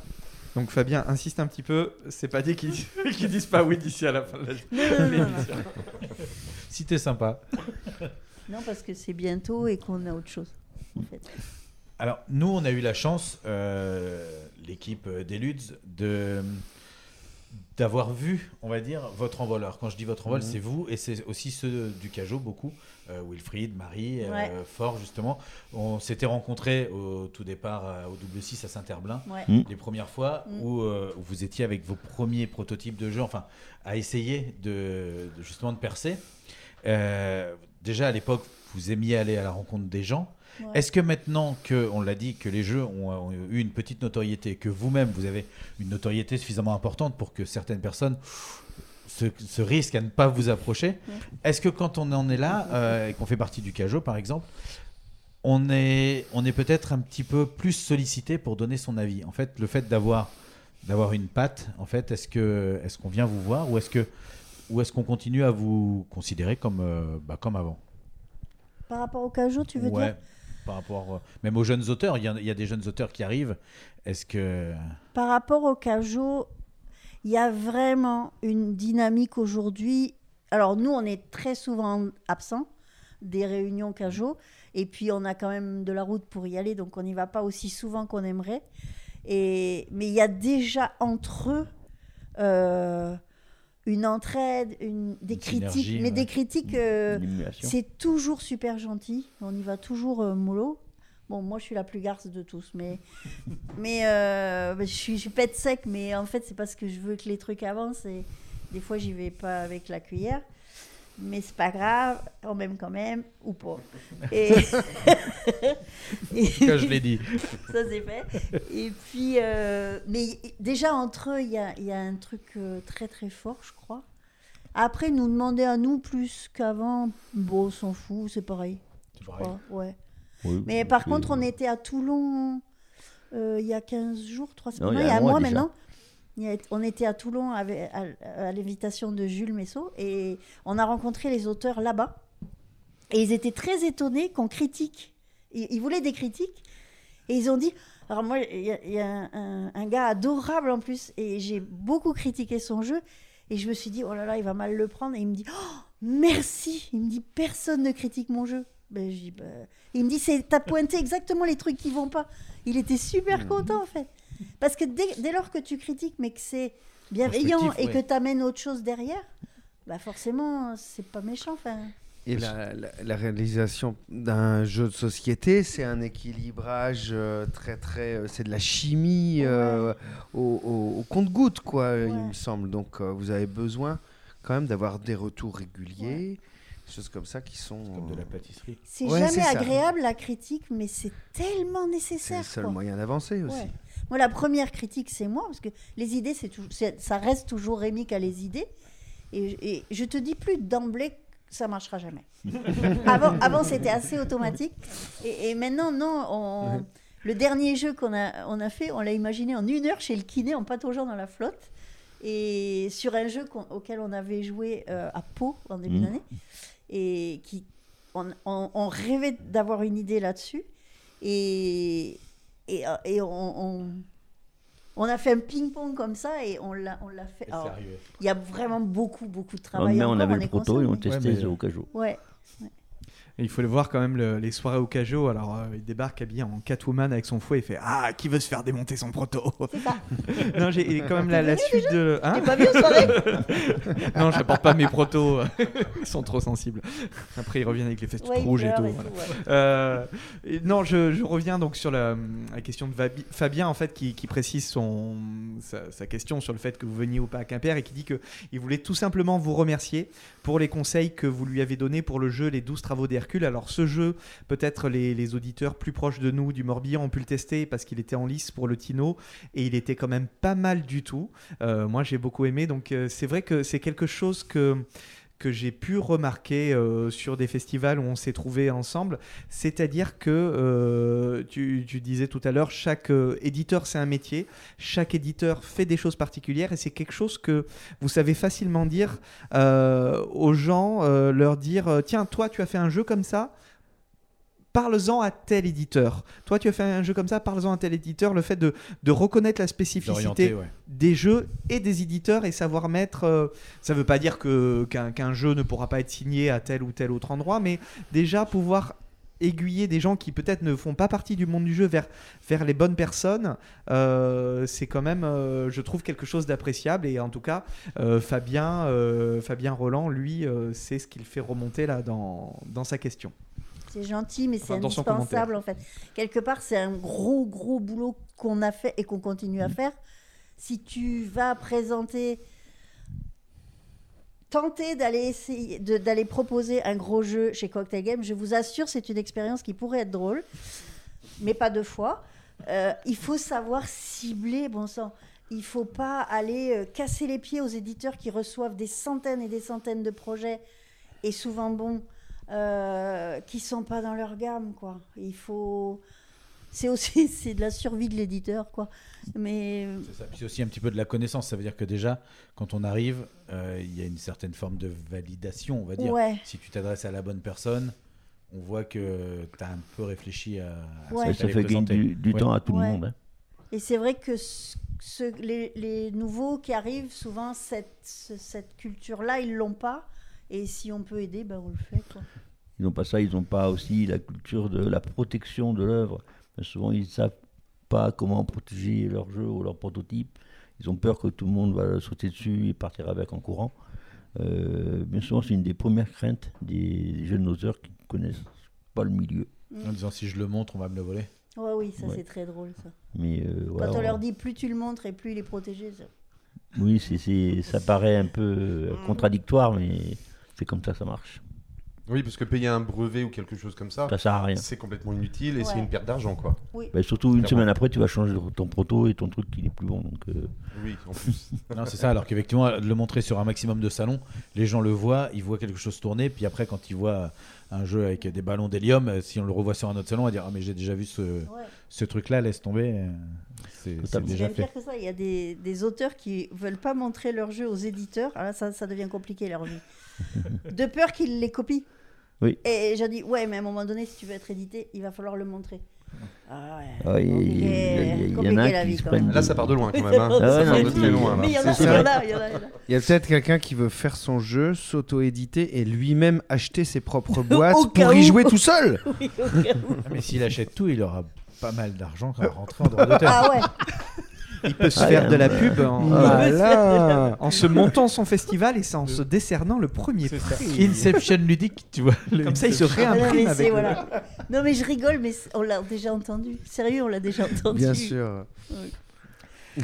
Alors, on va, on va faire, je pense, la pause musicale maintenant, parce que comme ça, ça va nous laisser du temps juste à la fin de l'émission pour parler euh, de l'Enfeuse, du dernier jeu qui vient de sortir, euh, parce que bah, ça nous intéresse de savoir d'où est venue l'idée, comment, comment vous avez réussi à avoir euh, les Ah là, droits, des de choses questions, comme ça. là. Exactement.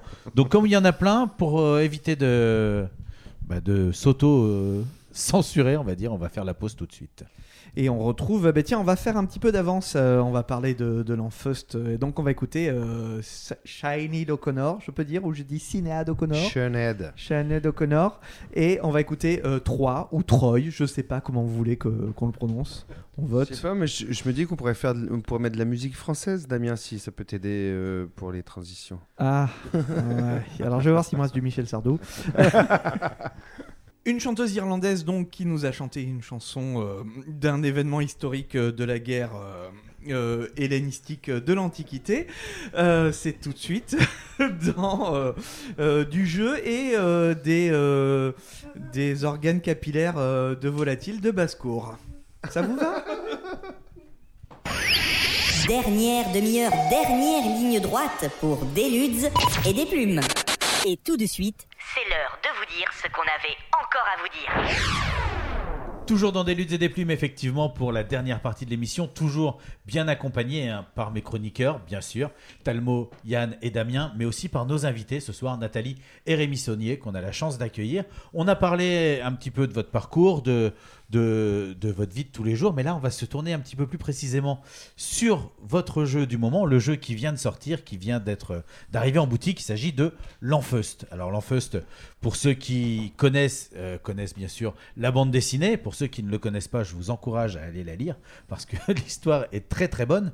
Euh, déjà, euh, comment est-ce que vous avez eu l'idée de faire un jeu sur l'Enfeust Est-ce qu'à la base c'était cette thématique-là ou est-ce que vous l'avez travaillé euh, Où est-ce qu'on est venu chercher pour Ouais. ça? Alors déjà pas du tout, c'est euh, c'est l'éditeur qui a trouvé la licence L'Enfeust.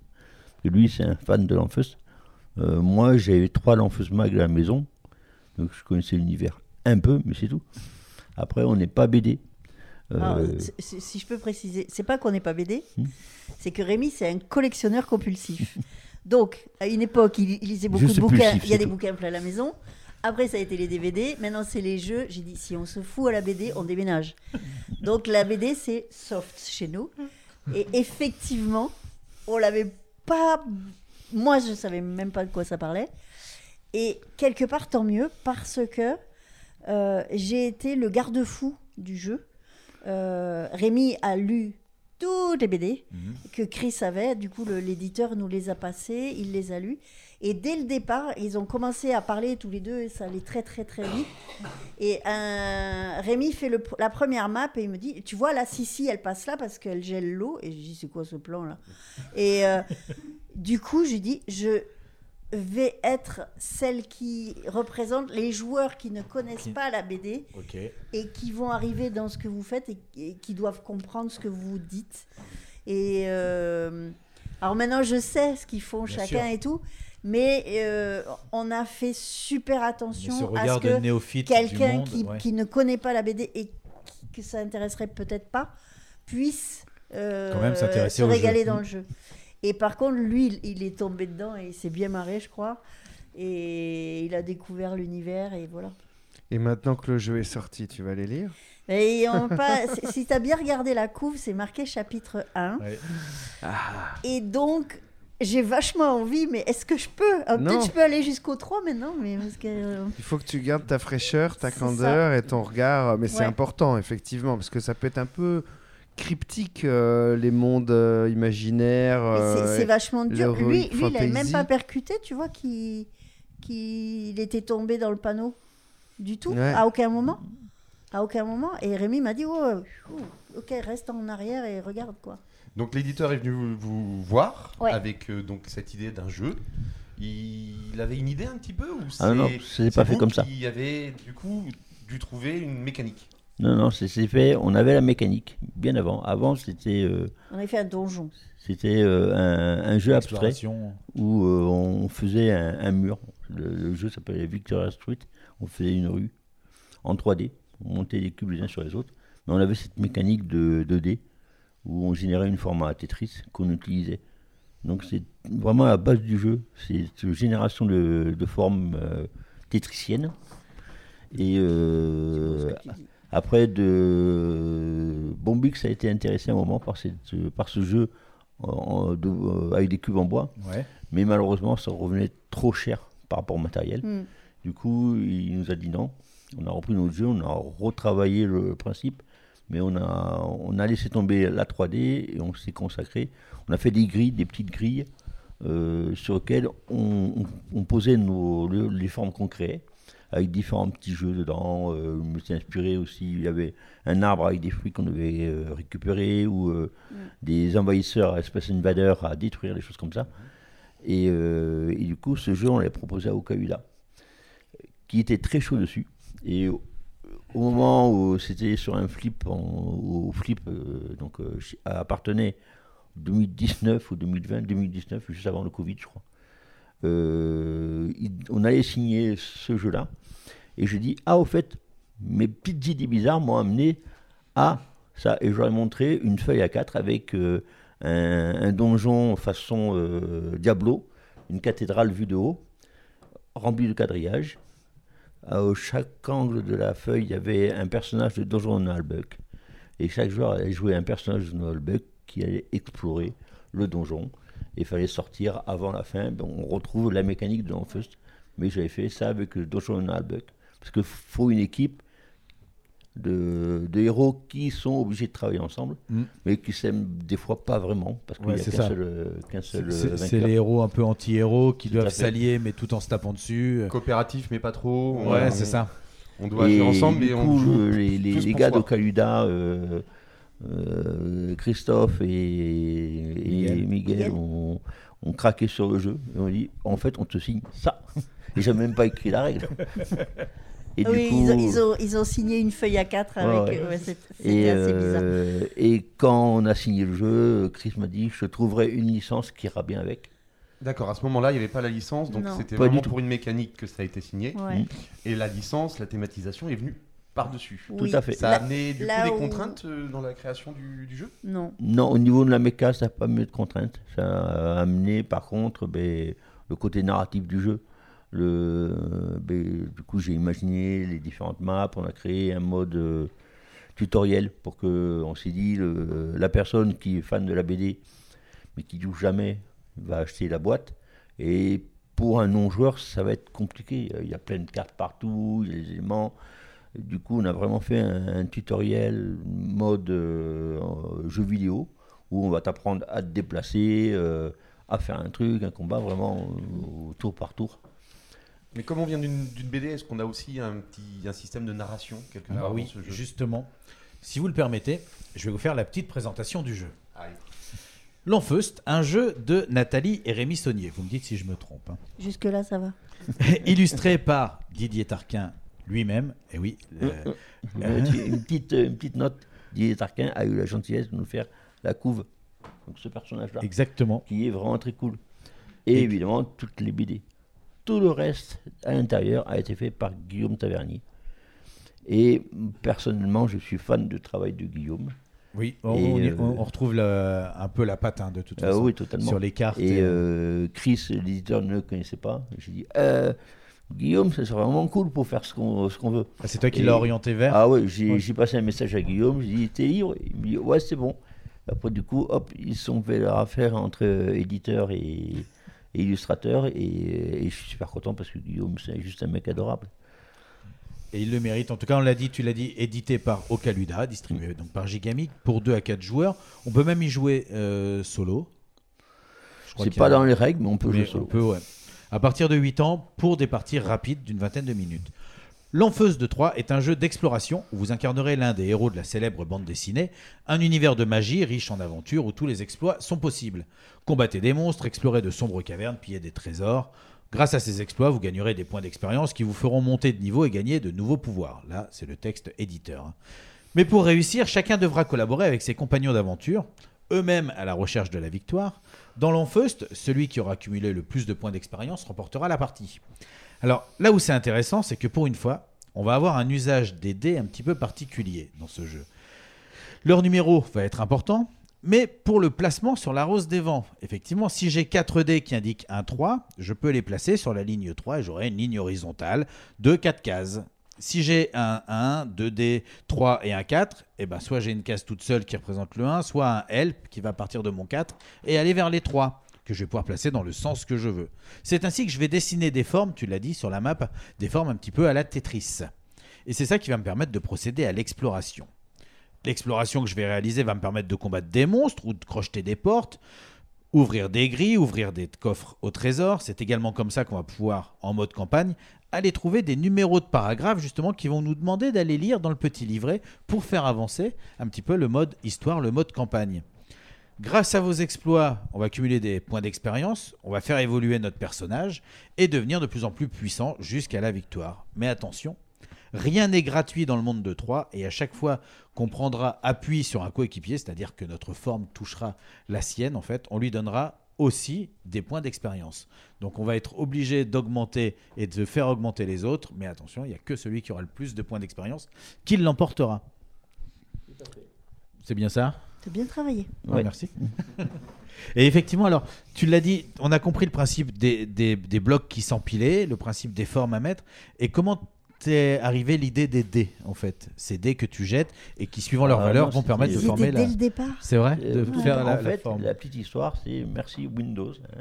On, on- on connaît tous les mises à jour de Windows et un jour je vais pour bosser à l'ordinateur et bim, mise à jour. Ok, donc 5 minutes à poireauter et sur mon dé, il y a bien souvent un peu de bazar sur mon dé, sur, mon bureau. bureau. Ton bureau.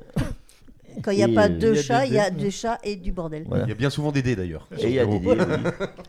Et justement, là, je prends une poignée de dés, je jette et je m'amuse à les assembler à en fonction de leur numéro. Et je me dis, oh, mais c'est trop cool ça, il y a un truc à faire avec. Et voilà. Je garde l'idée que dans un coin de tu la racontes tête. l'histoire comme si c'était un hasard, mais. euh, Mais enfin- c'est toujours un hasard. Oui. Ouais, mais il faut y être attentif, quoi. ce C'est hasard. soit il Mais- sort de la douche, ah, il y a un truc trop un- bien, faut que tu viennes. un des- Euh, je, je me méfierais quand même de celle-là. Non, mais un des prochains jeux qui- qu'on va sortir chez Ocaluda, on a un deuxième jeu dans leur euh, tuyau, ça s'appelle le Point sans jour d'automne. Et euh, l'idée du jeu m'est venue en allant faire les courses, c'était en automne. Et le vent avait fait un magnifique tas de feuilles. Et quand tu fais quand il y a un tas de feuilles, mais tu fous un shoot dedans. Quoi. Coup de pied, ouais. Et ça m'a rappelé ben, l'école, hein, où j'étais super attentif à l'école, surtout à la récré. Et, euh, et la rentrée à l'école avec les marronniers, des feuilles partout, et, et voilà. Et du coup, j'ai- de ça, j'ai imaginé un petit jeu de cartes à collectionner, euh, famille. On va fouiller un tas de feuilles. Et le jeu, tu prépares, tu prends les cartes, tu balances tout sur la table et tu joues. Donc voilà. Des fois. euh, Donc c'est toujours un hasard. C'est ça, c'est toujours un hasard. Et encore une fois, comme pour le l'aider ou comme pour euh, le, le jeu de, de cartes, tu as appelé Nathalie, tu lui as dit viens voir un petit peu ce à quoi j'ai pensé. Regarde, les dés, on pourrait les assembler. Elle a dit ça marchera jamais, laisse tomber. tu ferais mieux plutôt de ranger ton bureau parce que c'est le bordel. Ça c'est possible. Je me rappelle pas, mais c'est bien possible. comme sourd. Dans la, dans la version, dans la version de base, dans le premier proto, justement, il y avait aussi un chat dans, dans- dans la boîte. Il était sur le bureau. À l'éditeur. Il était dans le proto. Et, et c'est donc euh, comme ça, en fait, comme tu es tout le temps en, en, en termes de réflexion, on va dire, en mode euh, je réfléchis, j'avance, euh, c'est pour ça que tu parles. Alors, on l'a- l'avait déjà dit la fois où vous étiez venu dans l'émission la, la dernière fois, mais que tu as inventé le mot tramuser, qui est la, la conjoncture, on va dire, de travailler et amuser. C'est ça. Parce que Euh, tu as tout le temps l'impression de. Pour toi, c'est pas du travail, en fait, de faire toute cette partie de Ben, c'est réflexion. tout ce qui est travail passion, pas comme pour le, le- le jeu, c'est tout le travail passion. Mais c'est quand même un travail, c'est quand même il y a des trucs chiants à faire qu'on est obligé de faire. C'est ça prend du temps, ça prend de l'énergie, ça prend euh, de l'espoir, euh, des fois du désespoir, euh, de la patience. C'est un boulot. Sauf que ben, nous, on en retire un, plaisir, une satisfaction que que quand tu l'usine, que tu sers des boulons, ben, cette satisfaction, tu l'as pas vraiment. Quoi. Donc euh, c'est la différence entre un travail, travail qui vient de, du mot esclavage, je crois, hein, c'est assez lié, et, euh, et par rapport à quelqu'un qui, qui, qui a la chance de, de faire un truc qu'il aime. Oui, oui, quand on va travailler avec le sourire, c'est tout de suite. euh, on, on le vit pas de la même façon, quoi. Tout à fait. Je vais revenir sur le jeu Landfuzz parce qu'il y a un petit côté jeu de rôle quand même dans ce, dans ce jeu. Euh, je ne sais pas si c'est. Oui, c'est vraiment euh, voulu pour ça. D'ailleurs, sur l'affiche, il y a marqué Devenez le héros de l'aventure. Donc c'est bien que. Totalement. La boîte, le format, ça me fait penser aussi à des boîtes de jeux de rôle. Donc on a aussi un peu un rappel comme ça sur, euh, sur une sorte de format. euh. Et ça, c'était pas des questions, mais c'était euh, chapitre 1er Evil N. Et donc ça veut dire chapitre 2. Ah, c'est l'éditeur qui espère, il, il espère toujours. Donc là, Moi, tout ce que j'espère, c'est que ça sera pas fait dans les mêmes conditions. Ça va. Que Rémi dormait plus du tout. Ah oui. Et, et- Ben, en fait, euh, on a eu l'accord euh, de Larleston et Tarquin, parce que c'est avec eux qu'on a fait Ouais. le, le- le deal, et pas avec Soleil, euh, juste après Cannes. Et là, l'éditeur et le distributeur nous ont dit, le cœur joyeux, ça sort en octobre. Et Donc il faut dit, que ce soit euh, terminé avant, il en avril. et, et on dort quand et, et du coup. Coup, euh, ben, il faut que le jeu soit fini fin mai. Dit, Eh, non, c'était avril, avril au départ. Et on, avril, on ouais, a fini fin mai. Ouais. Mais, mais ça a été du, du délire, quoi. Donc, euh, oui, on, on en parlait dans la voiture tout à l'heure en venant. Oui, on va y réfléchir. Il n'y a pas le feu au lac. D'accord. Donc- Déjà, déjà, on va le lancer. Ça va dépendre et- du succès, euh, Ouais. de l'accueil public de celui-ci, forcément. Par contre, j'imagine que vous êtes obligé d'y réfléchir un petit peu Oui. euh, en Mais avance. Actuellement, pour tout te dire, on réfléchit à 15 jeux. Oui, oui. Mais là, on parle de celui-ci Donc, spécifiquement. non, mais ce que je veux dire, c'est qu'on compliqué. Est-ce que on, on serait dans une mécanique différente s'il y avait un chapitre 2 Oui. C'est ça ma question finale. Oui. Non, la mécanique de base, l'idée, ça va rester. Oui, mais il y aura Mais des après, il y aura des choses aura des différentes. changements, forcément, euh, forcément.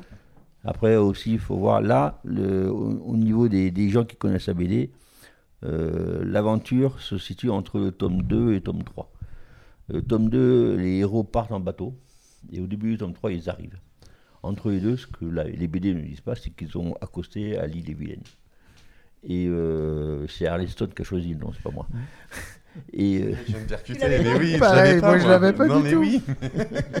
Je l'avais lu. Merci. Voilà. Donc euh, après, euh, à nous de voir si on va continuer sur, cette île, parce qu'on a laissé de l'espace pour faire des choses. Moi j'ai dessiné dans le livre, il y a un plan de l'île, où on voit les, les huit maps qu'on a créées, où elles sont placées sur l'île. Il y a tout le reste à explorer quelque part. Ou est-ce qu'on va s'implanter dans un autre endroit de la BD, entre deux tomes aussi, pour voir si, si on peut faire quelque chose. Euh, après, ben, il y a encore des personnages à utiliser, euh, entre autres euh, hors azur, comme, euh, comme héros, ou comme personnage joueur. Mais à ce moment-là de la BD, on ne peut pas le mettre parce qu'il n'est pas encore personnage joueur, c'est un personnage secondaire. Mais ce n'est pas, pas encore un héros, entre guillemets. Du coup, on ne pouvait pas utiliser ce personnage-là. Est-ce que dès le, enfin dès le départ, non, mais est-ce que c'est vite arrivé le fait que l'aventure allait se passer entre euh, deux tomes de la BD en fait?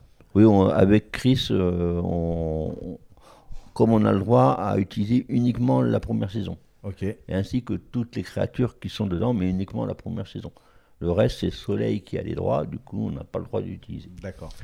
Et euh, Ils ont eu un droit de regard sur, euh, sur ce, justement sur Soleil, ce- non. Il n'y a que euh, Ariston et, et Tarquin Tarquin. qui ont le droit de regard et de valider notre travail. Donc, euh, Parce qu'il faut que ça colle à l'univers. Mais Parce que là, vous inventez carrément une partie manquante de l'histoire. Tout à fait. Donc c'est un gros euh, C'est pour ça. Mais- challenge. Ouais. C'était Mais- cool quand ils ont validé. Ouais, le c'est jeu. ce que j'allais dire. Et, et les retours sont plutôt bons parce qu'effectivement, ils ont validé euh, et le jeu et l'histoire. Ah Ouais, et puis même que- quand Oui, le quand le canon, jeu est quoi. sorti, Ouais. donc ils ont ils ont reçu leur boîte et euh, sur leurs réseaux sociaux, ils ont dit à quel point ils étaient contents Oui. et tout ça.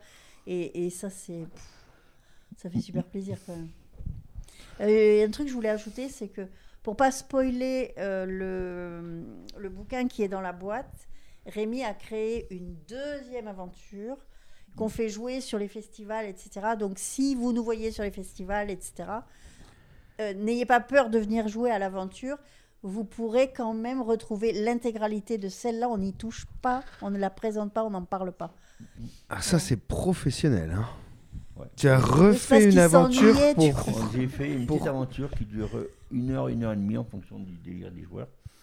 Et pour que euh, les influenceurs ou autres puissent y jouer et que les gens puissent la regarder Même en sans que ça spoil le, le- le- ce qu'il y a dans, le dans la boîte. Et euh, même j'ai prévu des petits liens entre les deux, mais qui ne sont pas évidents. C'est les joueurs qui pourront le découvrir ou pas. Et elle sera en téléchargement gratuit dans Ouais, c'est ce que j'allais demander, ouais, parce Ouais. que, parce que là, fait- on nous vend du, du Ouais, ouais. plus, du, Bah oui, du non, rêve. euh, on veut un voilà, goodies, on fallait- veut quelque chose. Il fallait vraiment que. Ça nous paraissait impossible que les gens, euh, on les fasse jouer, puis qu'après ils achètent la boîte et ils, a- ils avaient fait une partie du. Et qui est du pas ce qu'ils avaient quoi. fait. euh, Ça m'amène à une peu- question. euh, le temps estimé de jeu avec cette boîte, euh, il est de combien pour faire toutes les aventures Si on joue Euh, en basique, L'aventure, ouais. ouais, c'est entre 4 et 5 heures de jeu. Qu'on peut faire en une fois si on veut faire une grosse, une grosse journée, une grosse soirée, ou qu'on peut couper en, en deux ou en trois, sans problème. Mais le jeu permet après de revivre Oui, toutes après- les aventures Ouais. de façon, euh, euh, on va dire, pas identique, du coup? Mais il y aura, le hasard fera que les chemins ne seront pas identiques. S'il faut, vous n'allez pas trouver les indices que vous avez trouvés la première fois. Euh, il y a trois manières de finir l'aventure. Après, à savoir que les héros sortent, s'en sortent vivants, hein, obligatoirement, vu qu'il y a un tome 3. Donc, euh, Oui, Par contre, ils sont ils pas peuvent sur l'île. Soit finir vraiment de manière merdique, ils ont chié leur aventure, ils repartent euh, la queue entre les jambes, je dirais.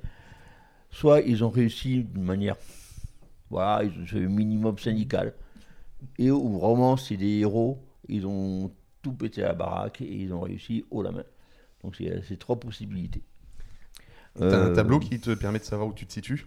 À la fin? Bah oui, c'est le la manière dont, dont tu es traité à la fin. Quoi. Hmm, Si t'es viré à coup de banane, euh, tu te dis que tu as peut-être foiré un truc. Et effectivement, quand tu vas rejouer à l'aventure, comme tu disais, comme les lancers de dés seront pas forcément les mêmes, les formes seront pas les mêmes, donc les chemins non plus. Et il y a peut-être des cases sur lesquelles on ne pourra pas euh, aller. S'il nous faut ce numéro de paragraphe, peut-être que la première fois on va le louper, que la deuxième fois on va l'avoir, et donc on va redécouvrir des éléments euh, narratifs qu'on aurait mis de côté ou qu'on va retomber dessus et continuer l'histoire.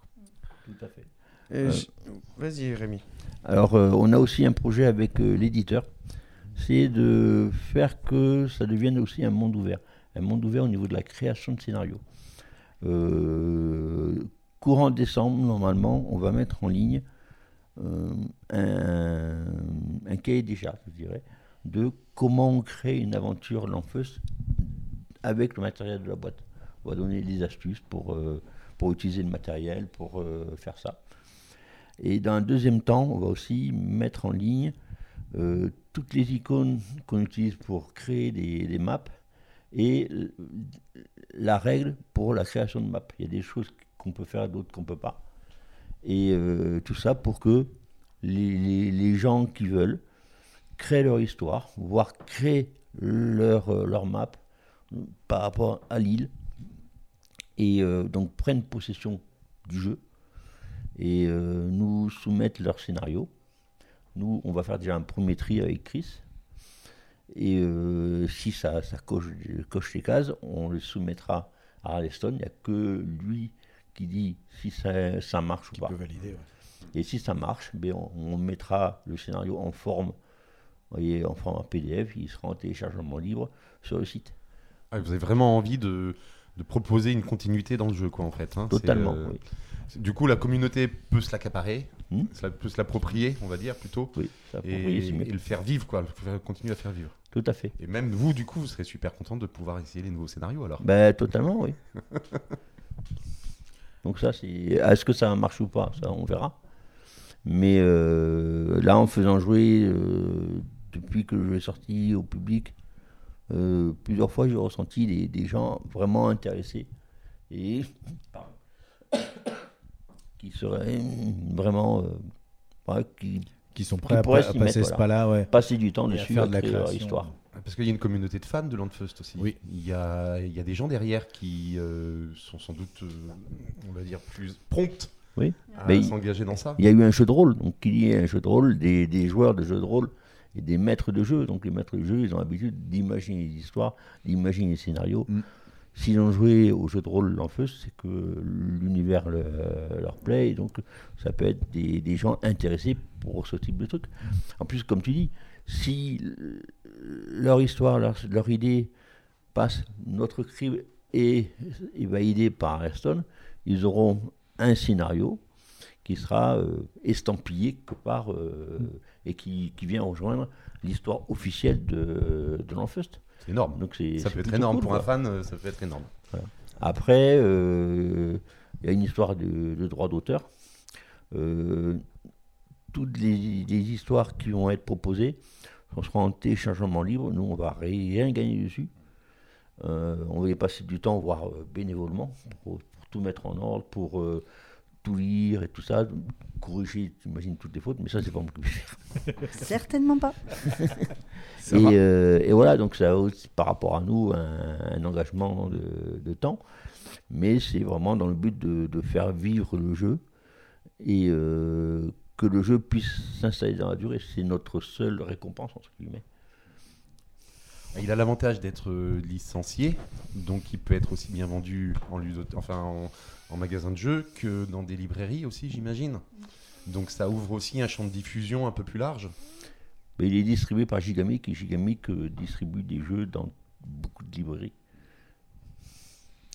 En tout cas, euh, c'est un jeu, euh, je dirais, à licence. Alors, on est toujours euh, attentif hein, aux jeux à licence en se disant, oh là là, mon Dieu. euh, Beaucoup de déception. Ouais, parce que des fois, on est, on est déçu et, et pas là. Là, là j'avoue que, comme tu l'as dit, qu'il a été validé aussi par euh, Tarquin et Harleston.